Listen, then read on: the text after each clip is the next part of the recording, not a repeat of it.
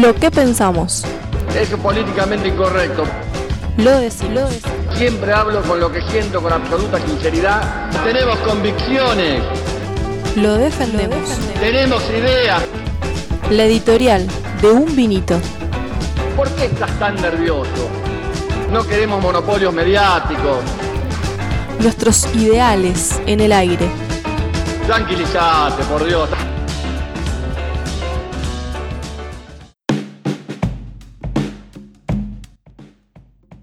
La prepotencia de la rancia oligarquía argentina. La disputa entre los hermanos Echevere continúa. Si bien en términos estrictamente jurídicos es un litigio familiar sobre una sucesión, deja ver la verdadera grieta de la Argentina, los poderosos dueños de la tierra y los que no tienen nada, disputa propia de la génesis de nuestro país. Los mismos que dan consejos de cómo cuidar la República son los que recusan la decisión de un juez y no se presentan al ámbito judicial correspondiente. También son los de la solicitada que nos enseña a gobernar, casi de manera caricaturizada, como si nunca tuvieron la responsabilidad de gobernar el país. Parece que el 10 de diciembre del 2019 fue hace décadas. El Estado de Derecho y la propiedad privada parece que son derechos solo garantizados para los poderosos. Si va en contra de sus intereses, esos derechos se transforman en usurpaciones o expropiaciones comunistas, dependiendo quién es el estigmatizado de turno. Hacer uso de una herencia es usurpación, intentar que no se estafe a miles de productores y al Estado argentino es de comunistas. En el caso del conflicto de la familia Echeverre se suma la cuestión de género. ¿Cómo se le ocurre a una mujer exigir lo que le corresponde a sus hermanos varones y patricios? Según ellos, el mundo está dado vuelta. Los pobres y mujeres reclaman Estado de Derecho. Esas exigencias y privilegios son para las personas de bien. El odio de los que quieren cerrar la grieta es tan grande que se escucharon frases como Perde cuidado que más de uno se sale de la vaina por ir armado. Conseguí algún guapo con ganas de pegarle a algún negro de mierda, de esos que odiamos tanto. A estos hay que sacarlos. Hoy tenemos a los mismos zurdos resentidos en el gobierno que en el 2008.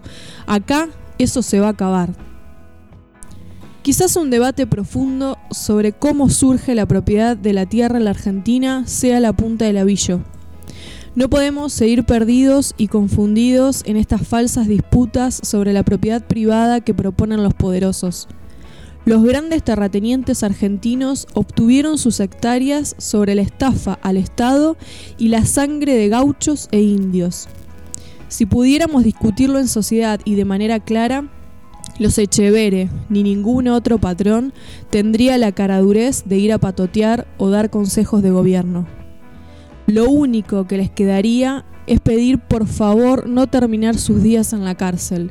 Y podemos concluir que sí, el mundo está patas arriba. Delincuentes, genocidas y misóginos pidiendo protección a la justicia para continuar sus abusos y delitos. Pay attention now, por favor. Ou seria, quando muito, acometido de uma gripezinha.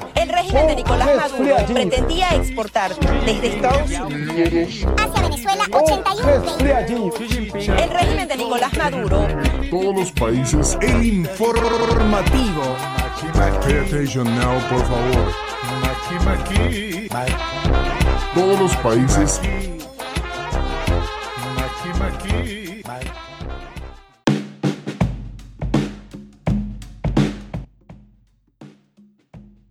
Noticias internacionales después de un editorial contundente como eh, nos tiene acostumbrados un vinito. Ya está teniendo repercusiones la editorial, así que le agradecemos los mensajes. Bueno, a medida que transcurre el programa las iremos recibiendo y las iremos poniendo al aire. Eh, es la idea, que genere debate, polémica, pensamiento. bueno, eh, ¿tenés alguna? ¿Querés leerla ahora? No, no, de felicitaciones, no, Ah, no ok. reflexión, sino Bien, bien. felicitaciones. Bueno, vamos a decirlo, así nos aplaudimos al aire solos. nos están felicitando por la editorial, ok. Gracias a quien nos felicite. Y nos están preguntando cómo nos escuchan en el WhatsApp, pero no sé quién es. ¿Cómo nos escuchan? ¿Cómo nos puede ah, escuchar? ¿cómo nos pueden escuchar? Ok, Eh, así que le estamos contestando. muy bien. Bueno, mientras el todo, el todólogo de un vinito, contesta, pone música, pone. ¿Cómo se llaman? Nunca me sale el nombre. No sé qué está diciendo. Eh, los separadores, eh, revisa redes, etcétera, etcétera. Vamos empezando con las noticias internacionales. Eh, Siempre alentadoras las noticias. ¿no? sí, muchas, muchas noticias internacionales en nuestra balanza. Tenemos más internacionales que, que nacionales. Eh, con lo primero que podríamos empezar es con una noticia así, pum para arriba, eh, que tiene que ver con una proyección económica donde supuestamente va a haber pérdidas hasta el 2031. Si ustedes pensaban que eh, iban a retomar vuelo después del 2020, eh, no, están equivocados. Son los bancos europeos. ¿Se acuerdan del algoritmo que calculaba eh, en BlackRock si Argentina era Sí. buena o no era buena la fuerte Argentina? Bueno, Exacto.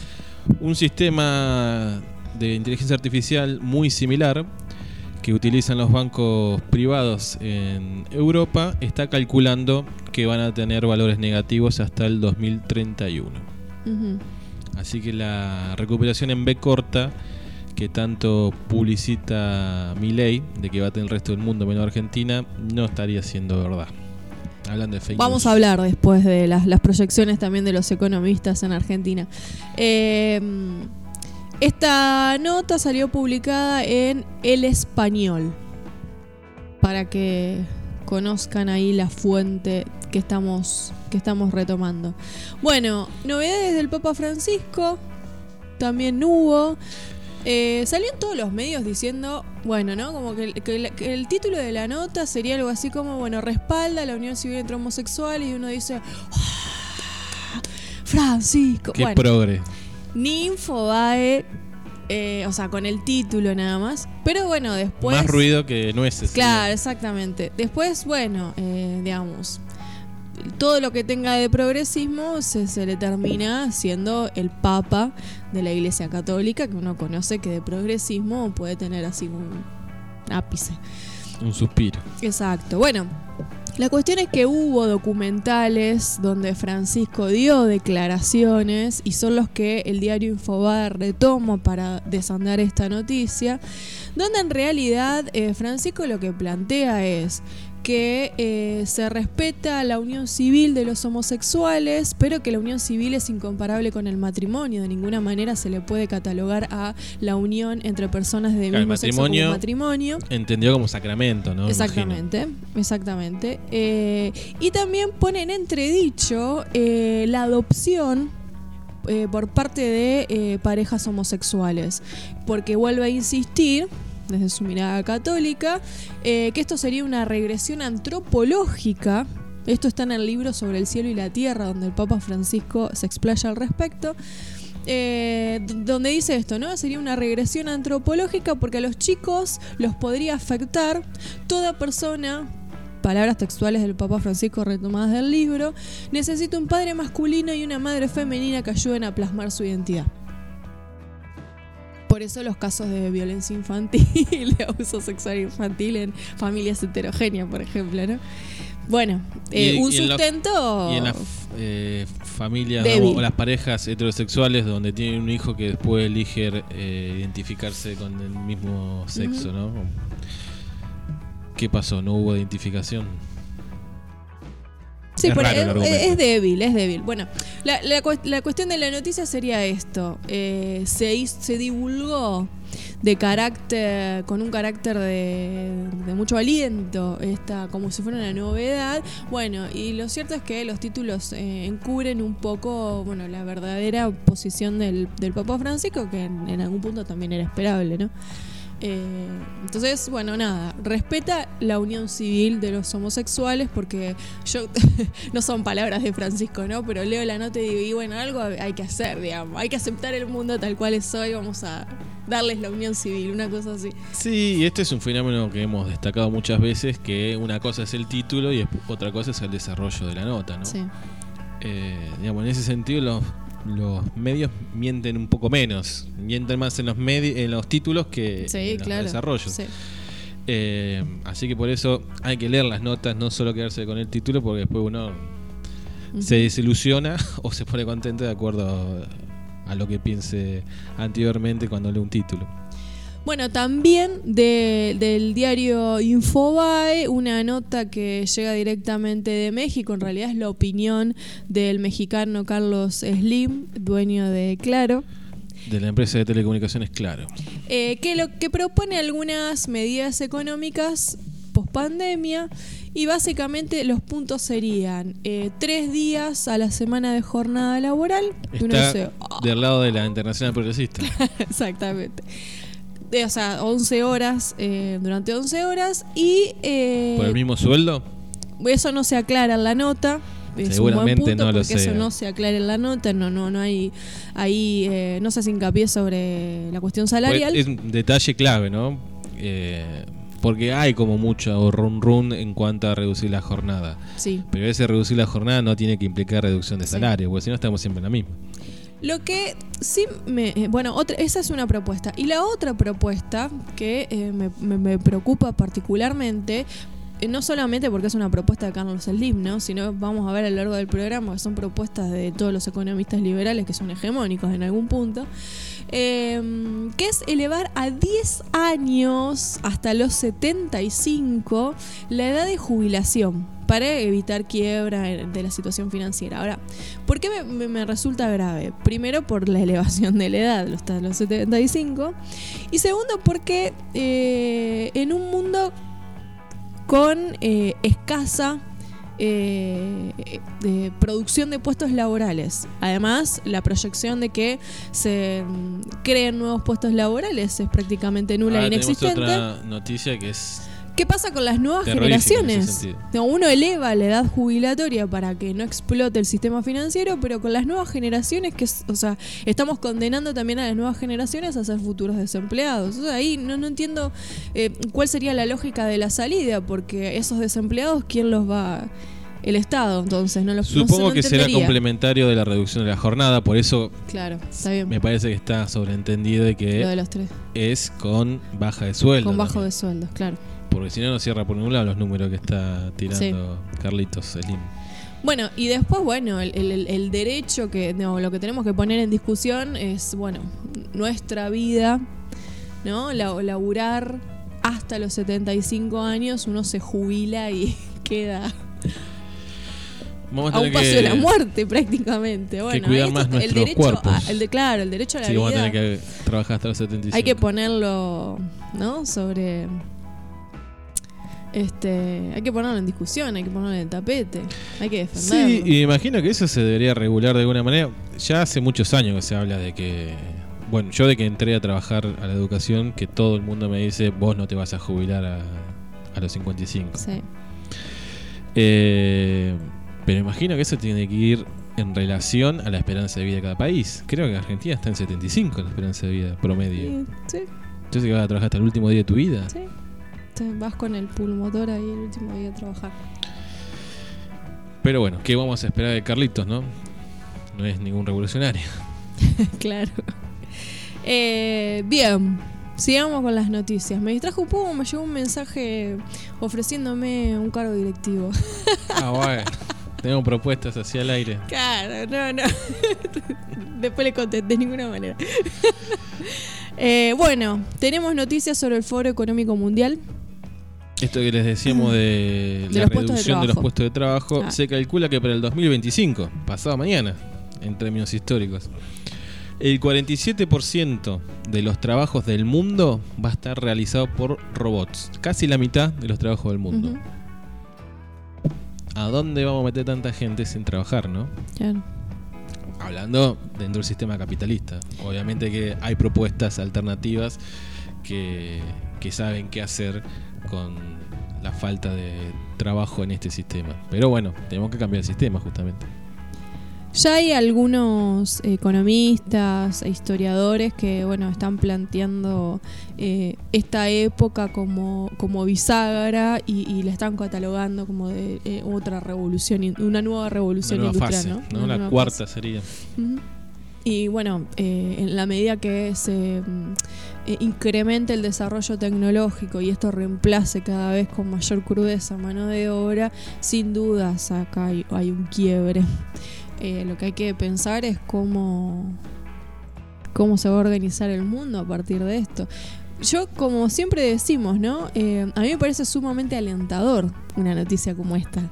No en el marco del sistema capitalista, porque digo, si hay robots reemplazando mano de obra, implicaría en un sistema de distribución igualitaria de las riquezas y de la producción en el mundo que vos tenés más tiempo para.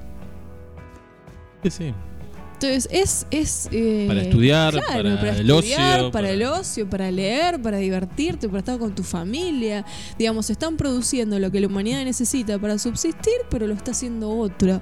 Incre- o sea, s- Sería realmente estaría realmente estamos al alcance de la posibilidad de una revolución contundente. Lo que pasa es que dentro del marco del capitalismo eh, lo que va a implicar es que se caigan del mapa eh, la mayoría de la población. No dato menor, hoy se conoció que no lo tenemos en la lista de noticias, pero no dato menor que hoy la NASA anunció que hay, Que hay agua en la luna. en la luna. En todos estos años no se habían dado cuenta que había agua en la superficie de la luna. Ya están buscando, como la película que. que- Que no nos vengan el año que viene que ya hay un hotel cinco estrellas en la luna. Como la película que nos recomendó el amigo Ochi, que nunca me acuerdo los nombres de las películas. Elysium, creo. Que Elysium. la recomendamos también. que la recomendamos acá en un minito. Bueno, ya están buscando en qué lugar extra de la Tierra. Hoy cuando leí ese título se me vino a la cabeza eso. Ah, Cuando Bueno. tanto hablamos del límite ambiental, que si son estúpidos, que no se dan cuenta que ellos también viven en este planeta, me parece que no son nada estúpidos y ya estarían resolviendo el problema. Otra nota que bueno, me parece también un poco de mm, alarma y, y no se sabe mucho, pero que ustedes seguramente deben haber cruzado en alguno de los medios, tuvo que ver con el fallecimiento de uno de los em, Médicos voluntarios que Voluntarios. recibió la vacuna de AstraZeneca, que es la vacuna que se va a producir en Argentina. Es un médico, era un médico eh, de Brasil, voluntario. No, obviamente no hubo, no, no- no trascendió información alrededor de, de- de la- las causas de la muerte. Lo único que se dijo es que no había recibido la vacuna en sí, sino que había recibido un placebo, ¿no? Pero bueno, hay que creerle a ellos, ¿no? Sí, y también es información un poco tomada con pinzas, porque entiendo que la información oficial al respecto es que no se puede justamente dar a conocer los pormenores de la situación del voluntario Por el porque es reservado. desarrollo. Exacto, es información reservada del, del- del laboratorio. Eh, pero bueno, lo cierto es que más allá del fallecimiento del voluntario, un médico muy joven de 28 años, eh, eh, la investigación en voluntarios en Brasil va continúa. eh, porque aparentemente no habría ningún indicador que asociara el fallecimiento con la aplicación de la vacuna. Bueno, esto va a traer Deja sin sabores, realmente son noticias que dejan sin sabores porque no hay información eh, 100% Sí, confiable, ¿no? No está chequeado. Exacto. Eh, sí lo que va a tener polémica en el momento que esté disponible la vacuna, yo creo que va a haber muchos que no van a querer vacunarse. Y eso va en contra de la famosa inmunidad de rebaño, pero por vacunación y no por contagio, ¿no? Lo que una, una nota que circuló, pero no en medios no, no hegemónicos. La verdad que no vi ninguno, ningún medio nacional, por ejemplo, argentino de tirada nacional que, que lo cubriera. Así que no sé la veracidad de esa noticia. Pero que, que salió, que Maduro dijo que tienen un medicamento que en el 100% reduce la existencia de COVID-19 en el Sí, cuerpo. Telesur lo publicó, Sí. obviamente medio oficial de, de Venezuela. Eh, me imagino que estará también a, a prueba, ¿no? Hoy en la fake news tenemos algo con respecto a los medicamentos que, Claro, desde Venezuela la que curan el- o que supuestamente curan. el paso siguiente que le queda a Venezuela es presentar la investigación ante la Organización Mundial de la Salud de que la Organización Mundial de la Salud dé el visto bueno. Pero ellos ya están asegurando la eficacia en el 100% de los casos de un medicamento en este caso. ¿no? Bueno, lo mismo que está haciendo Rusia con su vacuna Sputnik. ¿no? Mm. O sea, ellos aseguran de que es la vacuna que previene el coronavirus. Ojalá sea todo cierto y ojalá eh, las cuestiones políticas o de prejuicio no nos ganen eh, y es- extendamos una pandemia Claro. teniendo a la mano la solución, ¿no? Sí. Tenemos una noticia del diario La Nación, ¿no? Sobre los dólares en Paraguay. No sé en dónde guardarlo a los paraguayos, a los dólares. Yo, le- le- ¿Cuánto le podemos cobrar por guardarlo acá? Eh, es muy cómico o no, obviamente está hecho a propósito que en toda la nota, en toda la nota de la Nación, en ningún momento aparece el desfasaje que hay entre la cantidad de toneladas que exporta Paraguay de soja y la cantidad de toneladas que produce. Obviamente el saldo que falta es soja argentina que se va de contrabando a Paraguay para no pagar impuestos. Sí, la noticia gira en torno a, bueno, yo la verdad que pensaba, Paraguay le va a... re- O sea, uno lee la nota y dice, bueno, Paraguay es la primera economía en Latinoamérica. y tenés un banco central eh, que no tiene lugar para guardar los dólares. eh, No, y a su vez se da el mismo fenómeno que en toda Latinoamérica de que tal vez la macroeconomía como en Chile esté bien, pero después ese, esa derra- ese derrame que supuestamente No debería existe. llegar no llega nunca, ¿no? Y son sociedades completamente desiguales. Sí, bueno, después no hay mucho desarrollo sobre las características de la economía. No, hablan de cómo guardarlos, qué van a hacer para guardarlos. Van a cobrar el 1% de los bancos como un seguro, que eso lleva tiempo. Un delirio. y el litigio que Eh, tienen con los bancos privados. Me parece que la noticia dentro de la noticia es el ocultamiento que hace la nación de eh, la verdadera causa de por qué Paraguay está teniendo un saldo positivo en dólares, ¿no? Que tiene que ver que es soja argentina. Y por más que seamos recontracansadores, siempre insistiendo con lo mismo, lo importante que era que Vicentín fuera de todos los argentinos, porque justamente evitaría este tipo de contrabando. Exactamente. Bueno, eh, pero nosotros no tenemos Vicentín, pero en Estados Unidos, eh, desde la voz de Galicia, se, pondera la cantidad de crecimiento que tuvo el socialismo en Estados Unidos. Me gustaría saber un poco más de qué se entiende por socialismo en Estados Unidos, porque estamos viendo que Trump lo acusa de comunista a Biden, así que no sé si es el, el PS tradicional que existió en algún momento en todos los países del mundo. Sí, sí, eh, no, eh, que eh, apoya, sabiendo de las diferencias, al Partido Demócrata. Un apoyo estratégico. Exactamente, sí. Porque a Bernie Sanders también se lo acusaba de socialista, de izquierda, de ultra izquierda, Sí. dijo Trump, de que iba a convertir a Estados Unidos en Venezuela. A mí lo que me llamó la atención de la nota es eh, también la diferencia, ¿no? Entre el título, el nuevo socialismo estadounidense crece en el epicentro del capitalismo y cuando uno ve los datos duros que la propia nota nos ofrece, eh, se queda un poco ¿Cuántos son los nuevos esperando un poco más. De 8.000 miembros que estaban suscriptos hace cuatro años eh, al Partido de Socialistas Democráticos de América, así es la denominación entera del, del partido, ahora son 70.000 afiliados. En términos de partido es mucho, pero si lo contrastás con la población Claro. norteamericana es muy poquito, Es ¿no? poquito. Son casi 300 millones de habitantes. Esperan sumar eh, con estas nuevas elecciones un legislador más, en este momento tienen dos legisladores, eh, y el es como, apoyo ese- como va el a ser a- izquierda sería en Argentina. Sí, va a ser a, a Biden. Bueno, a- con esa diferencia, ¿no? Ojo, porque acá Claro, a Biden. Eh, se la juegan, digamos, no se quedan en, en el, en el voto fácil de no elegir a ninguno. Exactamente. Bueno, hay una polarización muy grande. en El bipartidismo en Estados Unidos es ahí como muy grande y bueno, juegan en ese. Juegan en ese. Seguramente por el frente izquierda argentina deben ser tratados de traidores estos socialistas, ¿no? Eh, de ser burgueses. y reconocen las diferencias. Por ejemplo, una de las críticas que le hacen a Biden es el sesgo racista que también tiene Joe Biden en su discurso. Eh, bueno, obviamente los, son militantes de, mm, de las marchas antirracistas que se produjeron este año eh, y del movimiento Black Lives Matter. Eh, Sí, también lo hemos dicho varias veces en el programa. eh, la diferencia entre demócratas y republicanos es más puertas adentro. Para Sí. afuera eh, son tan dañinos los demócratas como los eh, republicanos. ¿no? Obama mantuvo tropas en, en Afganistán, hizo un desastre en Libia.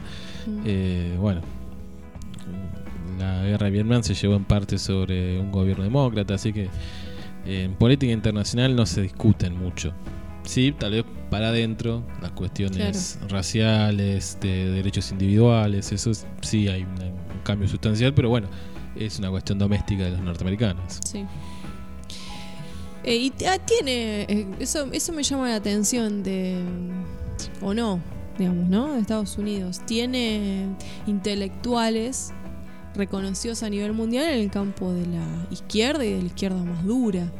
Bueno, Eh, caso de Chomsky, ¿no? que está uno de los que más está militando la internacional progresista. Eh, hemos tenido la suerte en pandemia de tener vivos en Facebook con Giroux, que es un pedagogo muy crítico estadounidense, de izquierda, ¿no?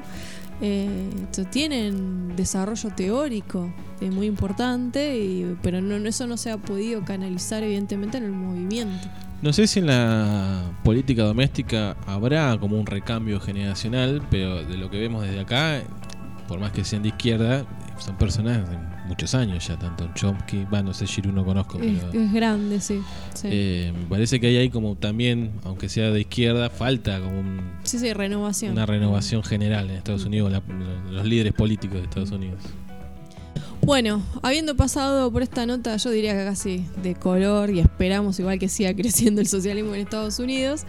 Eh, Ojalá respecto dentro de un par de años digamos, ¿te acordás cuando comentamos esa nota? Mirá, al- nosotros nos al reíamos, mirá. gobierno. Eh, sí, obvio, ojalá. Eh, bueno, una nota relacionada específicamente con la pandemia que, que viene de, de Suiza. Es una nota Eso llama la que atención, ¿no? Porque salió publicada en el ABC. ¿En es ABC Sociedad? Sí. un modelo de país correcto, ¿no? Y bueno, en esto, o tal vez sean correctas porque están previniendo para que no pase lo que pasó en Italia, de que los propios médicos de cada hospital tengan que decidir a quién le pone un respirador. Claro. Entonces, el Estado suizo lo que hizo fue hacer un protocolo que en caso de saturación del sistema, a los, no, no sé si ponen una edad, pero lo que serían los adultos mayores, no van a recibir atención de terapia intensiva. Eh, sí, los mayores de 75 años. Eh, y eh, se perdón, eh, mayores de 85 y mayores de 75 que tengan alguna patología. Por ejemplo, cirrosis hepática, insuficiencia renal crónica, insuficiencia cardíaca o eh, alguna otra patología que no que uno suponga una supervivencia no mayor a 24 meses, no ingresan a, a- a las, a la- cuidados intensivos. Hoy leí una nota que salió publicada en página 12 eh, que mm, hablaba de la situación de Francia. Eh, y también, sí, sí, también se Hoy mencionaba bajó. a Suiza. Bueno, y los médicos franceses le están advirtiendo a Macron que su estimación es que eh, la segunda ola de contagios va a ser mucho más virulenta y más fuerte que la primera ola de Ayer contagios. que teníamos de dato más de 50.000 casos en Bueno, Francia, ahora- hoy está en 26.000. Los propios médicos lo que plantean es que esos son los datos oficiales y lo que estiman es que diariamente hay más de 100.000 casos de contagio. Eso es lo que planteaba la nota de- del diario Bueno, eso al principio de la pandemia le hemos charlado, ¿no? Que se planteaba que más o menos en toda la- en promedio en el mundo había un 30% más de contagios que tal vez lo transitaban en su casa y nunca se declaraban o se hisopaban, eh, pero sí habían, habían contraído el virus. Y volvieron muchos de los países europeos a la- tomar la decisión del aislamiento obligatorio, la Caso cuarentena de estricta, España, ¿no? Que siempre, ¿por qué España? Porque tiene una población similar a la nuestra, ¿no?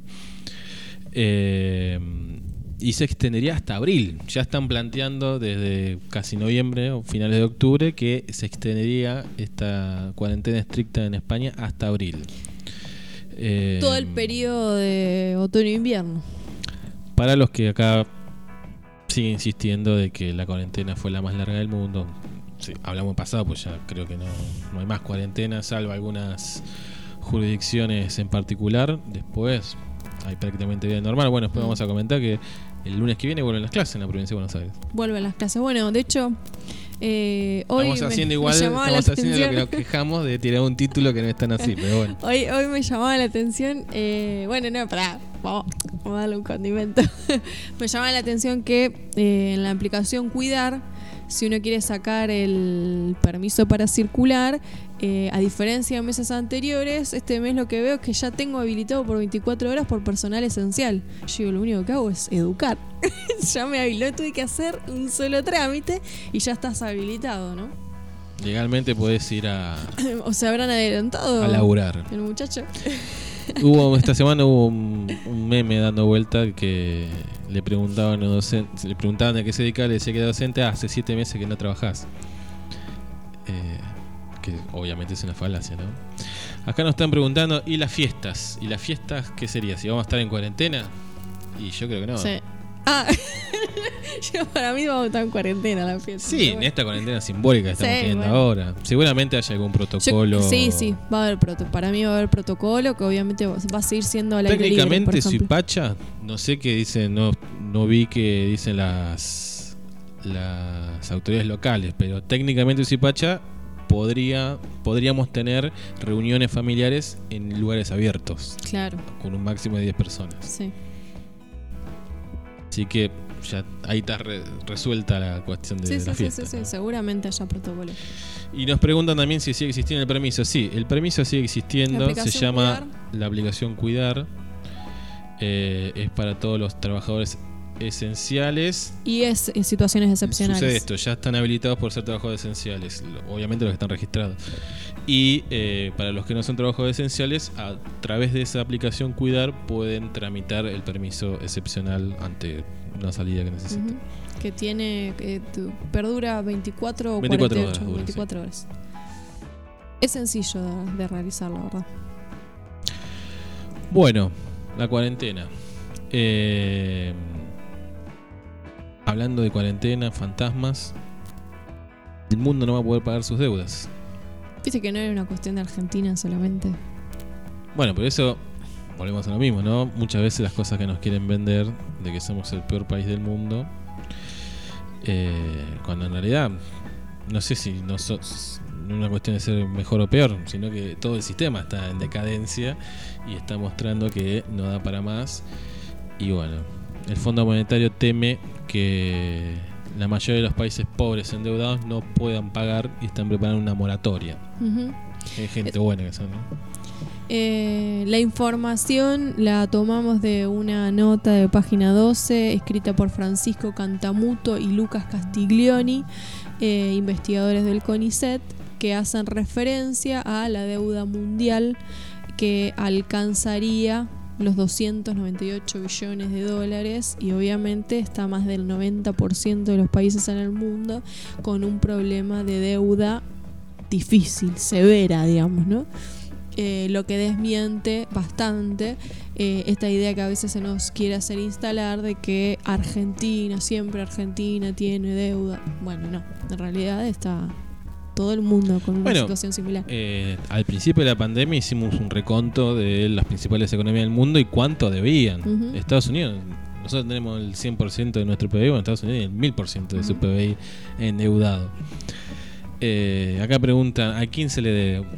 Y la verdad que no, no- nunca sabemos a quién le debemos y seguramente estos países tampoco sepan a quién le deben, pero bueno, alguien seguro que le va a cobrar. Eso es la única seguridad que hay. Bueno, eh, ambos autores, hablando a quién se le deben, sí hacen un, muy breve resumen en, en su escrito sobre la deuda que tomó Macri, que fue de 323 mil millones de dólares en deuda bajo legislación extranjera, lo que es importante también mencionar. Eh, que se logró la negociación con el Fondo Monetario Internacional bajo el nuevo gobierno del Frente de Todos, que queda, por ejemplo, entre pendientes de esas deudas bilaterales el Club de París. Como muy pendiente, que es una deuda también onerosa. Y antiquísima, porque esa Sí. deuda viene de los 70. Bueno. Las perspectivas de la economía entre los bancos que dicen que hasta el 2031 va a haber pérdidas. Eh, los países que no se sabe cómo corno van a pagar sus deudas. Vamos bueno, bien. en este escenario, por ejemplo, la Organización eh, Internacional del Trabajo ya estimó que se perdieron, ya se perdieron el equivalente a 495 millones de puestos de trabajo de tiempo completo En todo el mundo. en todo el mundo.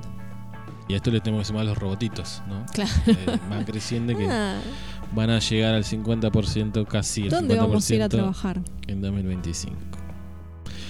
Bueno, y para cerrar le- el bloque internacional que se hizo extensísimo, esperemos que no haberlo aburrido tanto, tenemos eh, noticias de Japón, que ya habíamos algo habíamos nombrado y que iba a ser un vuelco de agua radioactiva, que supuestamente ellos dicen que no tiene ningún riesgo para la salud de nadie. Pero la radiación en Fukushima, la central que fue afectada por, por el tsunami hace un par de años, 9000, 9000 estoy diciendo bien, ¿no? 9000 veces. 900 mil Ah. veces. No, no me quedé- no quería exagerar. 900 mil veces. 900.000 veces más Supera el nivel permitido en de lo que un cuerpo humano resiste sin tener. Eh, lesiones, ¿no? Exactamente. Así que re tranquilo que esa agua está buenísima y la van a tirar al Océano Pacífico. Bueno, con- empezamos pum para arriba, seguimos pum para arriba y terminamos pum para arriba. Noticias internacionales. Vamos a escuchar una breve canción y volvemos con las nacionales que son mucho más cortos. Noticias nacionales en Un Vinito. Lo que, lo que pasa. No queremos ser Valenzuela, queremos ser libres.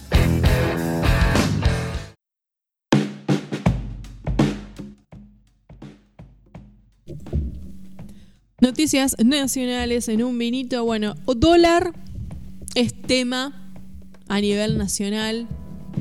La brecha cambiaria. Más de eso no puedo explicar. ¿Por qué esto es un problema? ¿Cuál es la solución? Habló Cristina. Escribió Sí, Cristina no al leí respecto, ¿eh? qué dijo, porque justo En, lo síntesis, párrafo final de, de lo que escribió Cristina es, eh, necesitamos, un, digamos, no hay solución al dólar si no hay un acuerdo entre varios sectores, en los que, entre los que incluyó los medios. Eh, si no, no hay solución a, a la cuestión de del dólar y, la organización bimonetaria de Argentina. Justo Franco Mauricio Landi, que le mandamos un abrazo, que nos está escuchando, nos pregunta si eh, se viene otro Rodrigazo. Yo creo que están haciendo toda la fuerza posible para que eso suceda. Para el que no sabe, el Rodrigazo fue en el 73, si no me falla la memoria ahora, que fue la primera de las mega devaluaciones que hemos tenido a lo largo de nuestra historia. Eh, esta política de shock que supuestamente soluciona todo mágicamente, bueno, que lo único que soluciona son las ganancias de los que más tienen y llevar aún más al fondo de la pobreza a los que menos tienen. Esperemos que no, que no suceda, que el gobierno pueda resistir y que no le tuerzan el brazo con respecto a la devaluación. Están todas las condiciones dadas, están generando todas las condiciones para que se dé eh, nuevamente una media devaluación. Eh, esperemos que no. Bueno, en este Con esto que decías de Cristina, Sí. para mí, no quiero criticar a Cristina, ¿no? Pero esto del acuerdo y seguir esperando el acuerdo y seguir esperando el acuerdo. Creo que lo interesante es plantear, más allá del acuerdo, bueno, que, que el- Plantea las responsabilidades, tal vez, ¿no? las responsabilidades y que la, que la solución es política, no es económica, digamos, ¿no? La solución al dólar es política. Y acá se va a remangar el gobierno de Fernández Fernández y como vos bien decís, bueno, más que acuerdo es... Bueno, al respecto hay una nota que teníamos ganas de contarles, que es de la agencia Pacurondo, eh, que plantea que la solución al problema del dólar sería una intervención directa del Estado en las cadenas de comercios exteriores. Eh, la nota eh, participa de la nota Marcos Gallo, que es investigador de la Universidad Nacional de Mar del Plata, tiene una maestría en economía política y bueno, fue quien habló con la agencia Pacurondo y habló de la crisis cambiaria que, afecta al país y en síntesis se refiere eh, a esta cuestión, ¿no? La importancia de una decisión política al respecto y el control del comercio exterior. Da un dato muy interesante que yo no conocía, que el gran modelo chileno de neoliberal está sustentado en una empresa estatal que exporta el cobre, que fue lo que se intentó hacer con Vicentín o lo que fue en algún momento el IAPI, ¿no? Claro. que también ya lo hemos comentado tantas veces en el programa. Entonces, obviamente, la solución al problema es política, porque tenemos que hacernos los instrumentos necesarios para poder obtener esos dólares que faltan, ¿sí? De hecho, hoy no lo dijimos, pero la nota esta de la Nación donde hablaba de que no hay lugar en el Banco Central paraguayo para guardar los dólares, también decía, el único lugar del mundo donde en este momento están so- eh, faltando dólares es en Argentina, porque bueno, somos un desastre, básicamente, sintetizando lo que decía. Eh, no, no es que seamos un desastre, o en todo caso en algún momento fuimos por extranjerizar tanto nuestra economía. Ni siquiera el modelo neoliberal de Chile llegó a ese extremo y se quedó con ese resorte que, le, que es lo que mantiene la macroeconomía. Eh, en ese sentido el gobierno argentino está completamente desprotegido en eso. El único instrumento que le quedó fue las retenciones y bueno, y, así- Y lo que cuesta. ¿no? Cada, cada puntito de retención. Lo que costó en 2008, cinco puntitos de retención. ¿Por qué sería importante el control del comercio exterior? ¿O cómo, en qué consistiría? Porque no tiene que estar pidiéndole por favor a los exportadores Sería que cómo funciona liquiden. ahora y cómo funcionaría con un control del Estado en Vos necesitas exterior. dólares, liquidás exportaciones y te haces esos dólares. Ahora el Estado no puede hacer eso porque depende justamente de estos intermediarios. Lo que llamamos el campo, que tampoco es el campo. digamos. Echeverre, por más que nos caiga tan mal, no es el regulador de la economía. Son las grandes cerealías, Cargill, Gropatel, el grupo, ¿no? Que ahora el fundador se fue a vivir a Uruguay.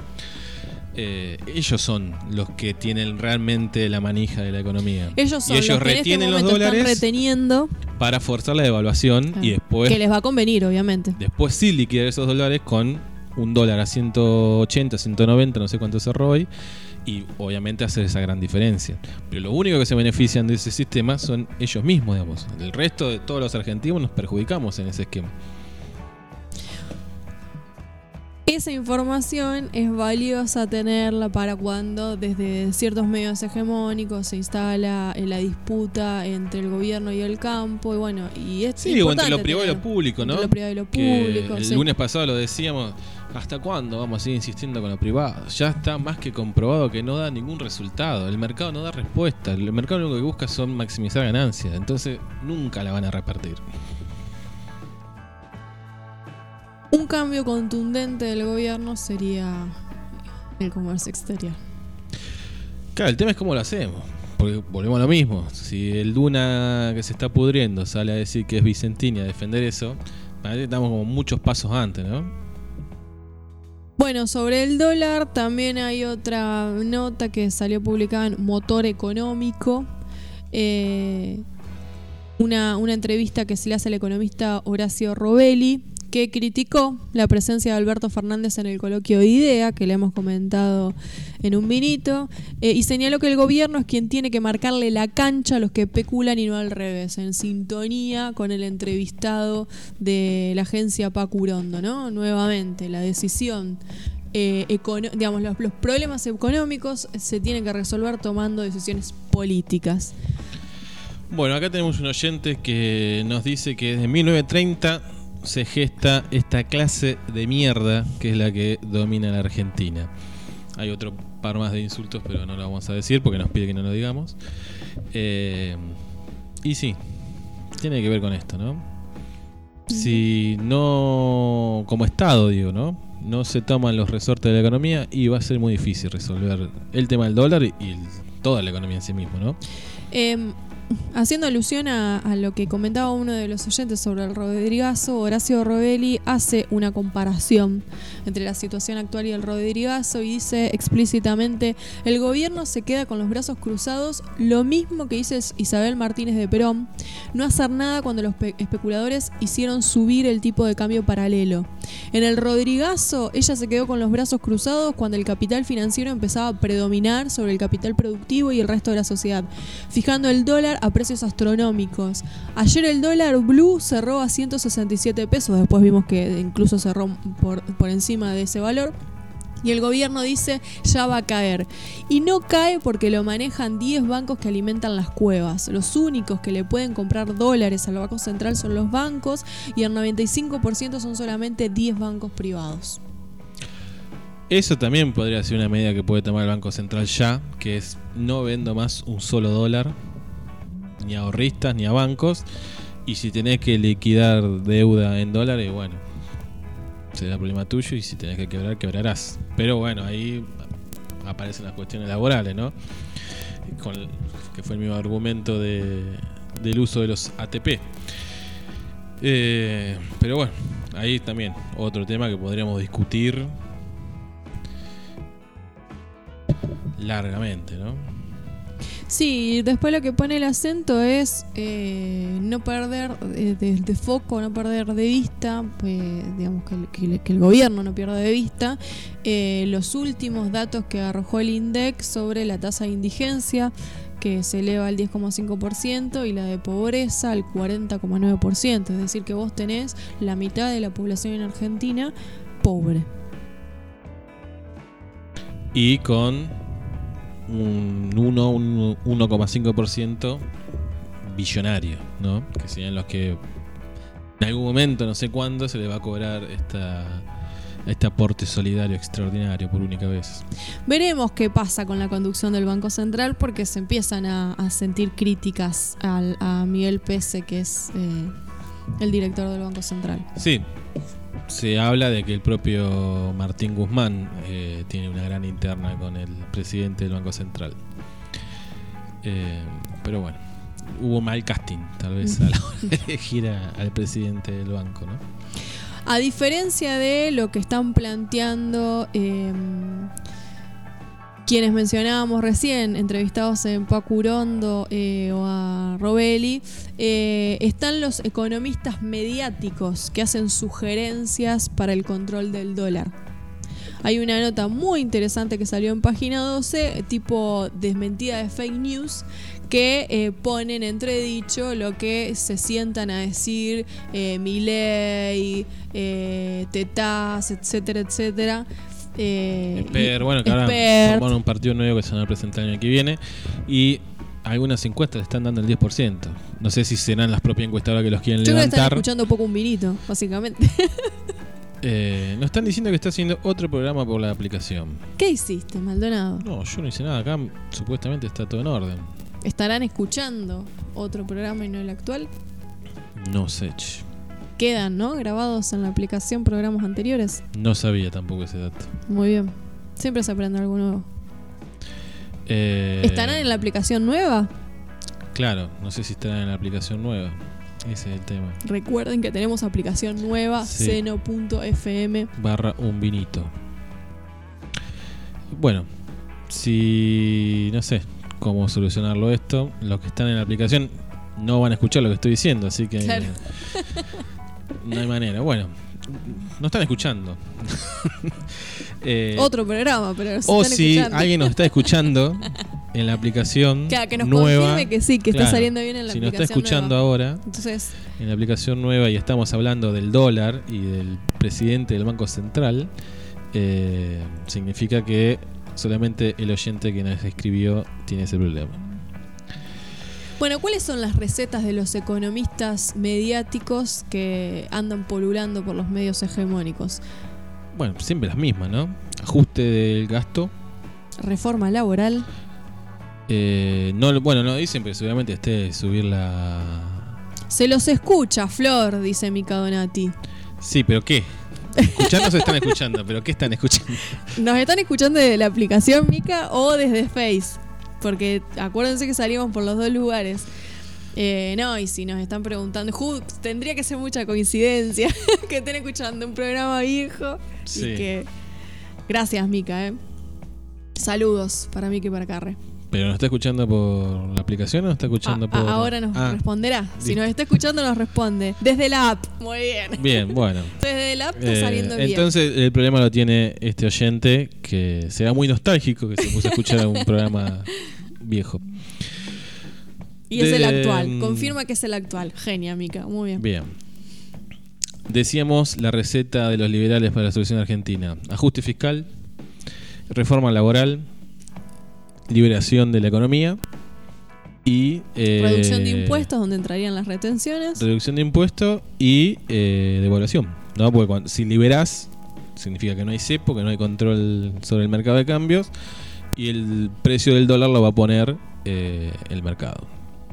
Que en este momento, supuestamente, el precio de mercado serían los 190, ¿no? Porque eh, parece que ahora el mercado también tiene esa parte negra, ¿no? Porque es un dólar ilegal y sin embargo se toma en todos los medios de comunicación como la referencia de, de precios en Argentina. Otro fenómeno que se está dando, que lo hemos comprobado en la ciudad de Suipacha, de que hay muchos eh, comerciantes que están especulando y no quieren vender, ¿no? Sobre todo en el rubro de la construcción o del hierro. Eh, ahí el gobierno también no podría aplicar algún tipo de sanción sobre esta gente que está especulando, porque ellos el precio de referencia lo tienen con el dólar oficial. Vos no podés eh, guiarte por un mercado negro. Es como que empezamos a guiar por cuánto vale la marihuana o la cocaína. No, no podemos poner eso de referencia. Eh, otra pregunta también ahí, si no se podría ajustar las clavijas de alguna manera. Porque obviamente lo que están esperando es la famosa devaluación para una vez más hacer eh, la diferencia, sobre todo en estos, en estos bienes que tienen que ver que capaz que lo compraron hace dos años. Que se Eh, estoquearon y lo van a sacar una diferencia abismal. ¿Por qué plantea eh, Alfredo Zayat, que es el que escribe la nota en página 11 a la que hacemos referencia, que son la- digamos, las propuestas que están dando los economistas mediáticos que andan pululando por estos días en la televisión argentina son, eh, digamos, inconsistentes porque eh, son las mismas recetas que ya sabemos la- la- la- las consecuencias que tuvo, eh, que aplicó, por ejemplo, eh, Alfredo Martínez de Oz eh, eh, en la dictadura militar en el 76, la convertibilidad de Y- Domingo y Celestino Cavallo, Rodríguez, que hoy Celestino Rodríguez. eh, Landy nos decía también si se viene un Rodríguez. Bueno, ahí fue la inauguración de todas estas políticas. De hecho, justamente eh, Milton Friedman hace su aparición con la crisis del petróleo, ¿no? Claro. Justamente en el 73. Eh, así que ahí es cuando se puso de moda el neoliberalismo. Por eso esto es más que viejo, ¿no? Eh, cuando Milei y toda esta gente, los niños estos libertarios aparecen como que son la vanguardia. Veíamos una nota, un chico muy rubio en TN, Sí. eh, hablando de los 70 años, de populismo, todo el mismo verso. Eh, ¿Cuántos años tenía? 22 años. 22 años, eh, hizo ante el desarrollo de una app para personas sordomudas, eso sí, es loable, hay que destacarlo. Sí, eh, curiosamente es un joven que circula en los medios hegemónicos hablando de la meritocracia, que sería un lindo tema también para abordar en un minuto, bien específicamente. Eh, porque bueno, eh, un- otro de los que los, lo ha entrevistado, estuve tratando de indagar en su recorrido, eh, es eh, Facundo Manes, que también ha en algún momento ha hablado de sus intenciones de ser candidato. Pero bueno, eh, Meritocracia que volvemos siempre a lo mismo. Claro, Cuando vos sí. partís de un lugar acomodado, con oportunidades, y es mucho Sí. más fácil. Eh, Obviamente nota- tendrá un montón de trabajo y esfuerzo eh, este muchacho rubio y menemista, pero una persona que no accedió al nivel de educación que accedió a él, a la alimentación que seguramente accedió a él, y al eh, bagaje cultural en cuanto a relaciones sociales que también te generan oportunidades y contactos, es imposible. Entonces es un gran chamullo esto de la meritocracia y este ejemplo que ponen en TN, justo en el programa del ECO también, digamos, es como muy obsceno todo.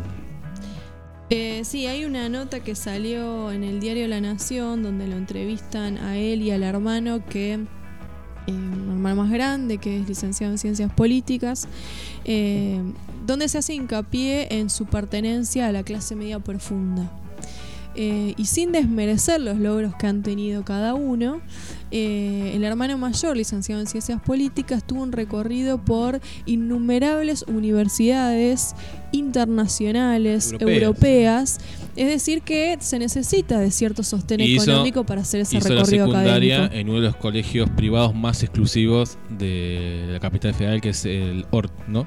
Exactamente, eh, el, el joven que creó, que creó la, la app, eh, sí, hizo su, secundario eh, en Nord. Que estoy tratando de buscar el nombre, porque Mateo Salvato es el creador de la app. Eh, también hay poca información al respecto sobre su familia. Pero bueno, ya este dato del hermano que ha tenido la oportunidad y el privilegio, porque yo creo que esto es, ¿no? Más que la oportunidad, tuvo el privilegio de Sí, poder acceder a no una debería serlo, ¿no? académica. No debería ser un debería privilegio. serlo, pero tuvo el privilegio Pero, pero tuvo el este privilegio sistema porque no pertenece a, a la clase media profunda. De como yo eh, jodía cuando, cuando leía la nota y, y empezaba a investigar un poco alrededor de Mateo Salvato. Bueno, la, la- la clase media profunda para arriba, digamos, ¿no? Eh, entonces, eh, esa- eh, como hemos hablado en algún momento en un vinito, ese concepto de clase media, cómo desvirtúa todo. Bueno, no pertenece a la clase media. No desmerecemos sus logros porque son muy importantes. La app que Sí, desarrolla la es muy necesaria y lo felicitamos. Meteórica, ¿no? Pero que esos esfuerzos, ¿no? Ese, ese mérito, realmente tendrán talento para lo que se han desarrollado, pero lo pudieron hacer porque tuvieron las condiciones eh, materiales para hacerlo. Otra ¿no? falacia de la meritocracia y de, de esta cuestión del emprendedurismo exitoso es que si todos hacen una app como él, son todos unos bochos. Se satura el mercado, ¿no? Entrando en solo en la lógica propia del capitalismo. Digamos, los propios emprendedores en algún momento van a terminar siendo pobres. Tenemos mensaje de Erna Marán que nos dice que se escucha joya el programa de hoy en la aplicación. Bien. Así que- la segunda confirmación. Yo confirmaría Gracias. hipótesis, entonces que el otro oyente Sí, sí, sí. Que está no en otro dar- lado. No vamos a dar el nombre para no exponerlo. Eh, bueno, Bueno, y nos quedan. Después del dólar y toda esta maraña de cuestiones políticas económicas, eh, vuelven las clases a la provincia de Buenos Aires en 15 municipios. En 15 municipios, de los cuales no está ni Suipacha ni Mercedes. Decimos Suipacha y Mercedes porque nosotros son nuestros lugares de, de origen, ¿no? Y suponemos que la mayoría nos está escuchando de, de ambas ciudades. Pero estos 15 municipios no está cerrada la lista, digamos. A medida que. Vaya cambiando la situación epidemiológica, podría esto variar. Por ejemplo, en Zipacha viene descendiendo marcadamente la cantidad de casos. De hecho, tuvimos, eh, creo que no hubo casos hace tres días, creo que no tenemos si no falla la memoria. Así que tal vez estemos en condiciones también en Zipacha de, de volver a alguna forma, ¿no? La idea es que vuelvan tres veces por semana los estudiantes que no tuvieron ningún contacto a lo largo del- de la cuarentena, de la pandemia, y que estén en el último año tanto de secundaria como de primaria. Y para el resto de los estudiantes, una vez por semana. Veremos qué resultado hay. Eh, ya Esto hay en experiencia en paralelo capital. ¿no? al, al proyecto ATR. Esto es en paralelo, sí. Decía que teníamos experiencia ya en Capital de que un- una de las primeras escuelas que abrió, a los Ya pocos días ya de detectaron un caso y tuvieron sí. que volver para atrás en esa escuela, ¿no? Eh, ojalá que salga todo bien y que no tengamos ningún estallido de casos. Bueno, así que le decimos a los profes que Se vayan y el preparando. resto de docentes que se vayan preparando porque en cualquier momento los llaman y tienen que volver. Bueno, Tenemos que llegará el momento de bueno hacer un análisis pedagógicamente serio al respecto. Me imagino que hay argumentos que tienen que ver más con Compañero Axel, lo social va a llegar que- el análisis. que, que argumentos pedagógicos, ¿no? Seguramente. Bueno, un poco lo hemos charlado también en los últimos programas.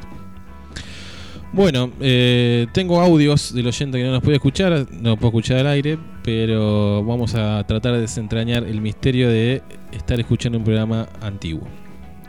Bueno, Es- vamos a ir a una pausa. Vamos a escuchar una canción y volvemos con las fake news de la semana. ¿Cómo le va, Torete? Combatimos las fake news, Caca, basura, la manipulación de los medios los odio. y las redes sociales. Los odio. En un vinito. Chao, querido.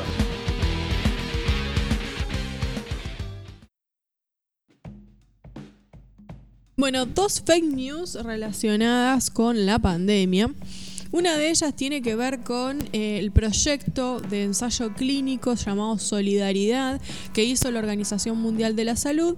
Bueno, y ahora nos encontramos con que publicó los resultados preliminares de su ensayo clínico, que fue una iniciativa liderada por el organismo internacional en el que participaron 30 países, entre ellos eh, Argentina. Y después de seis meses de estudio, la investigación concluyó que el remdesivir, la hidroxicloroquina, el lopinavir y el interferón beta tienen poco o ningún efecto en las personas hospitalizadas por COVID-19. Solamente un cortisoide fue el que dio algún resultado, pero bueno, todavía no se puede asegurar tampoco que universalmente va a funcionar, ¿no? Por eso pone un poco en duda también el anuncio de Venezuela, porque bueno, se Claro. necesita un montón de pruebas para que realmente eh, se entienda que es 100% efectivo en todos los organismos, ¿no? Bueno, antes de continuar con las fake news, quería contarles que efectivamente nuestro oyente estaba escuchando con la aplicación anterior, así que Le mandamos un saludo porque ahora nos está escuchando, ¿verdad? quiero creer que sí. Eh, lo que me lleva a pensar que quedamos ahí vagando en el, En el universo. Es un tema para Maya. en el- sí, en el ciberespacio quedamos ahí con programas antiguos. Eh, y teníamos más mensajes de oyente con respecto a los comentarios de las, de las noticias, ¿no? Eh, teníamos el profesor Liera que nos decía que si hay devaluación hay estallido social y ultra contagio de COVID. Bueno, sí. cerraría para las intenciones que tiene la oposición, ¿no? Que creo que vienen te- tentando eso desde que arrancó la cuarentena, ¿no? Y otro oyente, que le mandamos un abrazo a Diego, que la semana pasada estuvo charlando con nosotros sobre los juicios de Nuremberg. Si a alguno le interesa el tema, podría buscarlos en alguna de nuestras plataformas. Está guardado como podcast. Eh, que Cristina dijo también de que hay funcionarios que no funcionan. Bueno, no lo había leído yo, una declaración fuerte de Cristina. Bueno, y- empieza a hablar Cristina, que era lo que todos queríamos.